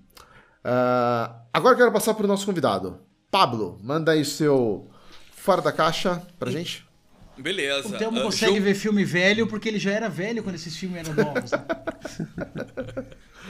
Vai, uh, cara, é, acho que como todo mundo, eu tô jogando Tartarugas Ninjas, não adianta, né? Saiu e eu tenho uma filha também uh, de 9 anos, e aí eu disse, pá, tu vai jogar agora um jogo que o pai era apaixonado quando ele era mais novo.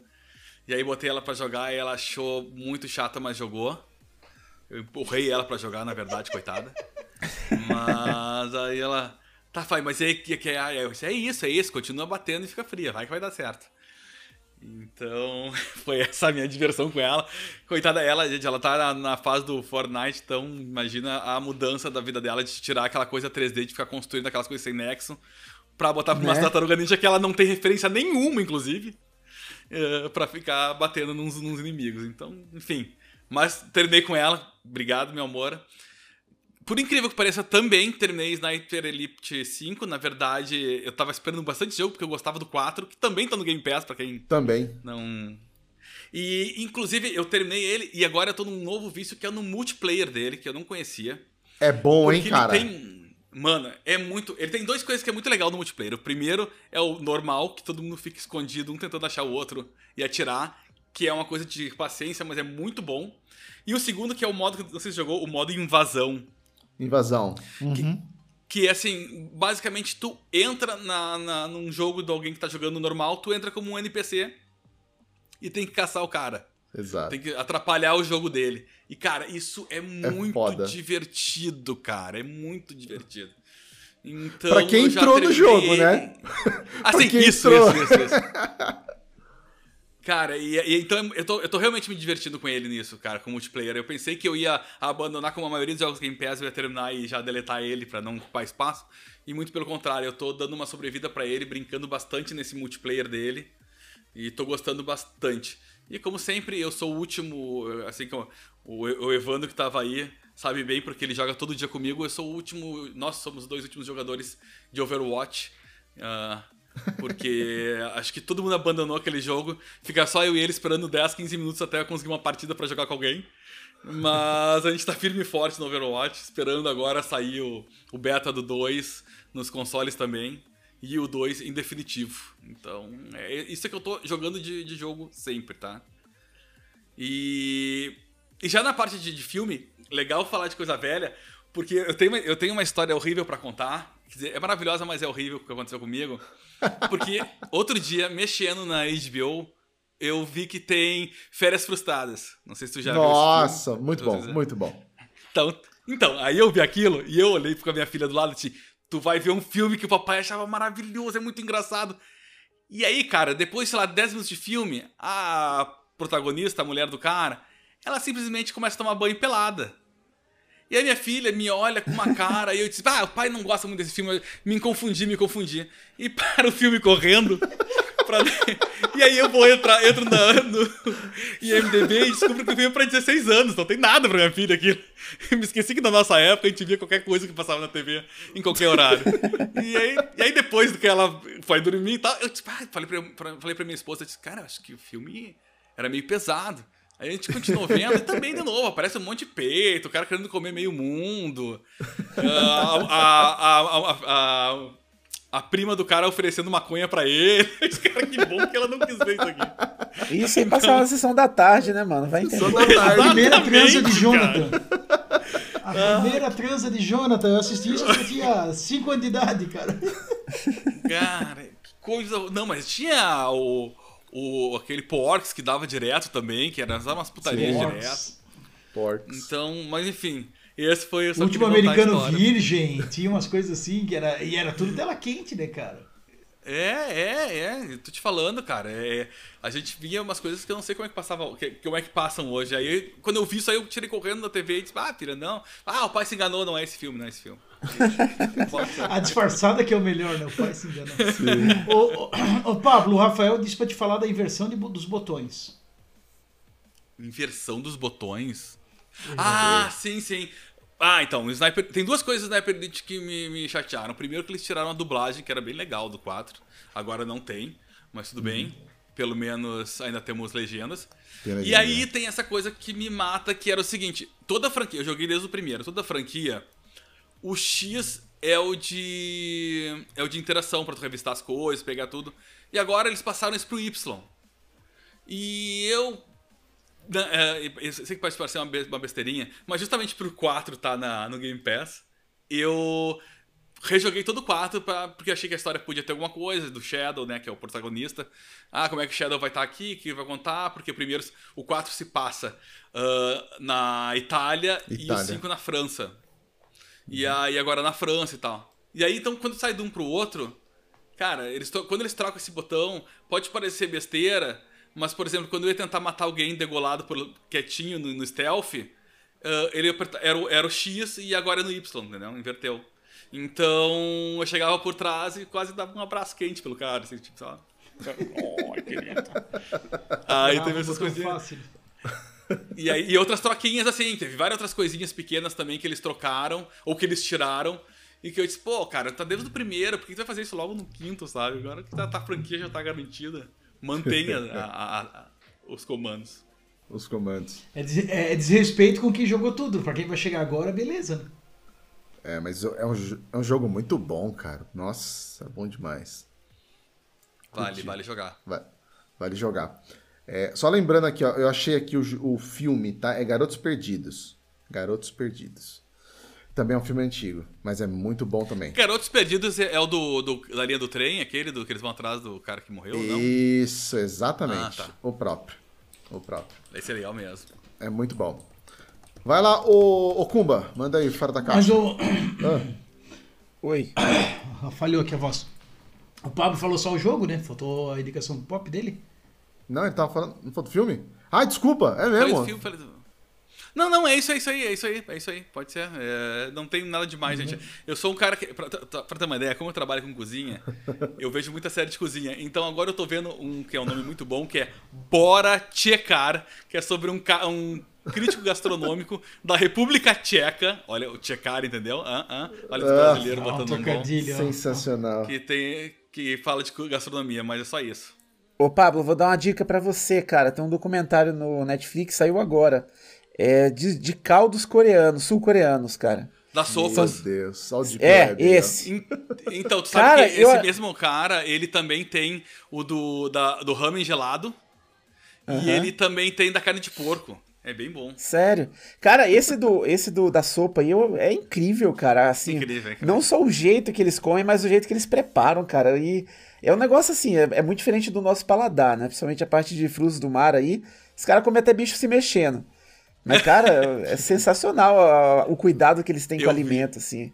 É muito bom. Eu vi, demais. E, e o Kumba é nossa Deep Web aqui, né, cara? O que tu imaginar aí, ele vai, ele vai saber, cara. Ele vai ter, vai ter conhecimento. Pô, cara, quando eu quero desligar e quero ver. Eu não quero ver nada que, que seja mainstream, né? Uhum. eu procuro essas coisas aí pra, pra ver se dá uma, uma abertura nas ideias aí. Boa. Então vai, já manda aí já. Essa é uma das indicações já, por acaso? Não. Não? Eu ah, tá. vou. Tá. É, falando que eu tô jogando, eu tô jogando um Tartaruga Ninja igual vocês também, também joguei com meu filho, né? Praticamente uníssono aí. E. Puta, demais o jogo, né? Bom. E também eu tava jogando Trópico 6, cara, aquela minha sanha doida que eu tenho por, por jogos de administração de cidade, de ah, parquinho, é por não sei o quê. sul-americano, fala, fala. Tu gosta de um ditador sul-americano? Pô, cara, mas Trópico 6 eu já joguei todos praticamente, assim. E, e é o paraíso, né, cara? Você constrói um monte de destilaria de rum lá, fumo pra caramba, coloca fumo em tudo quanto é lugar. E você tem a praia, cara, é o paraíso ali. Eu me imagino ali andando com a galera, cumprimentando. Ah, beleza, cara. Trópico 6, maravilha. E a trilha sonora, né, cara? Muita Bom. música cubana e tal. Eu adoro, mano. Adoro. É eu escuto as mesmas músicas ali, repetida várias vezes e não me canso daquilo ali. E, cara, o que que eu tô assistindo? O que que eu assisti? Eu assisti dois filmes essa semana agora. Eu assisti o Metal Lords, que não sei se vocês viram, que é dos molequinhos lá que quer montar uma banda de heavy metal na escola e para participar tô louco do... pra ver isso. Não Pô, é, é legal, cara. Pô, é um legal, filminho cara. bonitinho, mano. Eu vejo o trailer direto e todo mundo me fala que é muito bom. É, ele não é assim, não é um filme pra você gargalhar tal. Ele é, mas ele é muito bacaninho, assim, né? Bem leve e tal. É o típico filme levinho, cara. Você, você vai com ele assim, escorregando, do começo ao fim. História bem tranquilinha, não tem nada demais ali. Mas é legal, tem bastante trilha sonora aí, para quem curte rock and roll tal. Bastante clássico, pá, os moleque. O moleque lá, Heavy Metal na Veia, é muito engraçadinho também. É um filme legal. E eu, tô, eu assisti também Hermanoteu na Terra de Godal, o filme. Não sei se vocês conhecem a, a peça, né? Ele é baseado em uma peça do, do Melhores do Mundo, que é um sketch de comédia. E os caras são o Monty Python brasileiro, né, cara? Assim, não, fiz, não tem uma obra tão extensa, mas o Hermanoteu é sensacional, assim, a peça de teatro. E o filme, cara, assim, eu acho que como o teatro funciona melhor. Você não consegue rir tanto, assim, não é tão engraçado quando você transporta isso para uma produção cinematográfica. Algumas cenas funcionam, outras nem tanto, tal. Mas é legal para quem curte o Hermanoteu. Vale a pena, que é o 13 terceiro apóstolo conhece, de Cristo. ele, eles são famosos pelo Joseph Klimber, né? Ah, sim, é. É, virou meme, né? Que daí Mas é, é bom. No, é, tem os mesmos atores, no, cara. No Jô Soares e não sei o que, né? Ali ficou, é. ficou famoso com isso na época. É o Melhores do Mundo, né? Até uma... É o Melhores, do, do, Mundo, mundo é. E eles têm aquela pegada, eles no, no próprio filme eles repetem os personagens assim. Por exemplo, um cara faz vários personagens, né? É, como é no teatro, eles fazem isso no filme também. Boa. Só isso? E é isso, só. Beleza. Agora contigo, Rodrigão. Manda ver aí. Então, então, tá, eu tô jogando por obrigação, né, de pai, o Balan World, que meu filho tá jogando aquela porcaria lá, cara.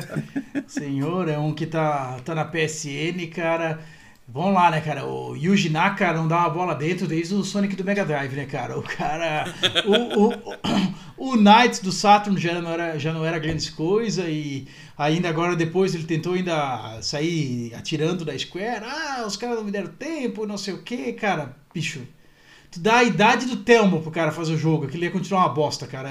O core dele, a essência do jogo é ruim, entendeu? Se não, não tem escapatória, aquilo não ia ficar bom nunca, tá? Aí, como todos citaram, né, cara, também tô no Tartaruga Ninja ali. Só aquela abertura com a musiquinha do desenho, cara. Teenage Mutant Ninja Turtles, Teenage Mutant Ninja Turtles, Here in a Half Shell. Turtle Power, porra, cara, sem igual, né, cara? Nas fases tem não- música cantada também, né? Legal pra caramba isso. Ah, eu não, eu não consigo escutar essa música e não lembrar do Tuna Hoffman, né, cara? Que tem um dos primeiros episódios lá, o Charlie Harper fala com o Jake, com o menino, e ai, como é que tu ganhou dinheiro? Não, eu faço trilha sonora, eu fiz essa música. Daí ele toca ela no piano e tal, e o piano não conhece. E ele fica puto que o piano conhece a música da Tartaruga Ninja. Mas é um moleque de 6 anos, né, cara? Como é que vai conhecer? Não tem jeito. E aí o outro cara me contou que, na verdade, o produtor da série Tuna Hoffman é o cara que fez a música do Tartaruga Ninja. Por isso que ele botou isso, é tipo o easter egg que tinha ali, cara. Deixou a história mais legal. E, cara, jogando com o meu menino, aí ele tem aquela pegada do, do Tartaruga Ninja lá, o Turtles in Time, do SNES, que antes de começar a fase tem a sombra de quem que vai ser o boss sempre, né? Aí eu dizia pra ele, ó, esse, esse vai ser esse, agora é o Bebop, agora é o Rocksteady, agora é a Mosca, agora é não sei o que. Como é que tu sabe, papai? Eu falei, não, cara, quando eu tinha quase a tua idade aí, mais ou menos, eu joguei o jogo e tinha isso. Aí quando eu repeti o 1, ele falou, ó, eu também sei tudo, ó, esse, não sei o que, o Rocksteady, não sei o que. Querendo me dar um golpe já, o menino, né, cara? Mas, cara, que, que sensação boa, né, cara? Porra, eu até irritei no Twitter, né, cara? Botei a foto lá com o menino lá jogando, cara, acho que deu 500 curtidas e não sei o que. A galera gosta disso, né, cara? Dessa nostalgia e poder estar jogando. Eu tinha acho que 7, 8 anos quando eu joguei Tartaruga Ninja no, no, no console. E meu menino vai, vai fazer seis agora, então, porra, cara, muito legal. A fase próxima, a sensação é, é parecida, é divertido. Claro, ele já tá explorando um mundo de jogos 3D e outras coisas, né, cara? A gente só tinha isso ali, né, cara? Só tinha esse 2D, era, isso era quase um ápice do que tu podia jogar, né? E eu jogando de verdade estou Lost Odyssey, né, cara? É, tô terminando essa minha pendência aí do, do JRPG do, do Xbox 360. E, cara, tá muito bom e sem mentira, cara, é o jogo que eu tô usando pra relaxar, tá? Fazer um grindzinho, explorar um mapa, pegar um item aqui, ver uma, uma, uma. Cara, é um Final Fantasy sem grife, né, cara? A trilha sonora dele mesmo. Eu cheguei numa cidade ali do jogo, a- é, aí, tipo assim, é uma cidade tecnológica em cima e a favela embaixo, igual o Final Fantasy VII, né? Mesma pegada de Midgard do Final Fantasy VII. E a trilha sonora é igual dos Slam, cara, de Final Fantasy VII, tá? Tu, quem jogou os dois, tu pega a referência ali. Claro, tá toda a equipe que era da Square tá nesse jogo, né, cara? O Nobuo Ematsu, o- os outros caras ali, que agora me fugiu o nome, que nome de japonês é foda pro cara decorar, né? Essa galera tá toda ali. Então fica dica. Ele, tá, ele tava em promoção esses tempos na, na live, não sei se ainda tá, cara. Quem gosta Não, de um não tá mais, não. vai. Eu tá peguei ele, era ele outra e semana. o Blue Dragon, né? Que tava em promoção. Isso, os é. dois. É, eu dois os que dois. valem a pena. Os dois são da Beastwalker, né, cara? Que é essa equipe aí, que, o Dissidentes da Square, Dragon. tá? Vale muito a pena. O... Aí de série, cara, o Obi-Wan Kenobi, o quinto episódio fez valer a pena quem assistiu até o quarto, tá? O quinto foi demais e tudo graças ao Darth Vader, né, cara? Darth Exato. Vader é, é o cara, é o que faz tudo valer a pena. Meu menino, ele, ele tá na fase de Star Wars também, então as duas coisas que ele ama é o Baby Yoda e o Darth Vader, né, cara? Ele, esse dia, é teu nome? Ele falou Anakin. Tá, então de série, minha dica é o, é o Obi-Wan, cara. Sexta, quarta-feira é o último episódio, né? São só seis, já vai acabar. E o, e o livro, cara, minha recomendação fica o Mil Videogames para jogar antes de morrer, né, cara? Já que o nosso tema foi livro, a gente falou um monte de coisa ali antes, mas fica esse, cara. Que quem pegar esse para ler vai ter bastante coisa, né, cara? É uma, Vai. uma bíblia, vai, vai um bom tempo para ler. Mas dou dica, ó, tem figurinha, então não é só texto, só tem figurinha, vai ser um pouquinho mais rápido. Tem, tem. São quase mil páginas, quase, né? Tem alguma, alguns jogos, né, que... é, algumas páginas que tem dois jogos, né? Então dá pra correr um pouquinho aí. Beleza. Só isso então, Rodrigão? Só isso, só tudo isso. Só tudo isso. Muito bom. É, antes da gente aqui então finalizar, queria agradecer a participação do Kumba, Rodrigão Ferraz, muito obrigado. E óbvio, muito obrigado especial ao Pablo. Valeu, viu, Pablo? Valeu, gente, valeu mesmo. Boa. E vamos lá, pessoal. Procura lá, vai que. Aliás, não procura, não precisa nem procurar. Tá no link aí. A descrição tá no link, tá? É, se você tá assistindo pelo O link Facebook. tá na descrição, o contrário, né? É, o link está na descrição, exatamente. Se você está assistindo no Facebook e no YouTube, então vai lá na descrição, lá, lá embaixo, tem lá o do Twitter e também o link lá do Anchor do A Dita História do Videogame. Escuta lá que eu tenho certeza que você vai curtir demais. Beleza? Ô Pablo, a, a Dark Kitchen é só pra Porto Alegre, é isso? É, é, por enquanto é, né, cara? Quer dizer, Então, eu posso não, não. entregar aí, mas se eu já tô Não, aumentando não. o preço da entrega em Porto Alegre, imagina pra ti. Não, mas então fica a dica pra galera aí de Porto Alegre, aí, ó, já sabe aí. Co- Como é que é o nome do, do, do restaurante daí? Procura. Clube do Ramen. Clube do Rame. Clube é, do galera. Ramen, procure. Procurem aí então, gente. O pessoal do Porto Alegre manda ver aí que sensacional. Então, ah, semana que vem tem alguma coisa já definida, ô, ô Kumba? Cara, mais ou menos. A gente ia ter o, o Game Mania Braga lá, mas eu acho que vai ser adiado. Então, Ah, tá. por enquanto, é episódio surpresa aí. Por um, por um motivo nobre, cara. O nosso Exato. participante do Game Mania Braga está em Milão. Ó, É, tá em Milão. Nosso né? chefe de cozinha está em Milão e tal. Game Mania Agora a gente Braga. traz o Pablo de novo pra substituir, ó. Tá aí, ó. Já que é ele que produz o ramen. ó, Ah, é dá pra mesmo, fazer, né? Aí, ó, aí, ó, dá, dá pra trazer o Pablo mais um aí e fazer esse, cara. Aí, ó. Então não tá Boa. difícil. Beleza, então, gente, mais uma vez aí, obrigado a todos que acompanharam com a gente até agora, seja no YouTube, na Twitch, no Facebook, você que está ouvindo aí no agregador de podcast também, muito obrigado. Semana que vem a gente tá de volta com mais um episódio do Game Mania Podcast. Beleza, pessoal? Obrigado aí, sucesso pra todo mundo e Valeu. até semana que vem. Valeu, Até. Valeu. Até. falou.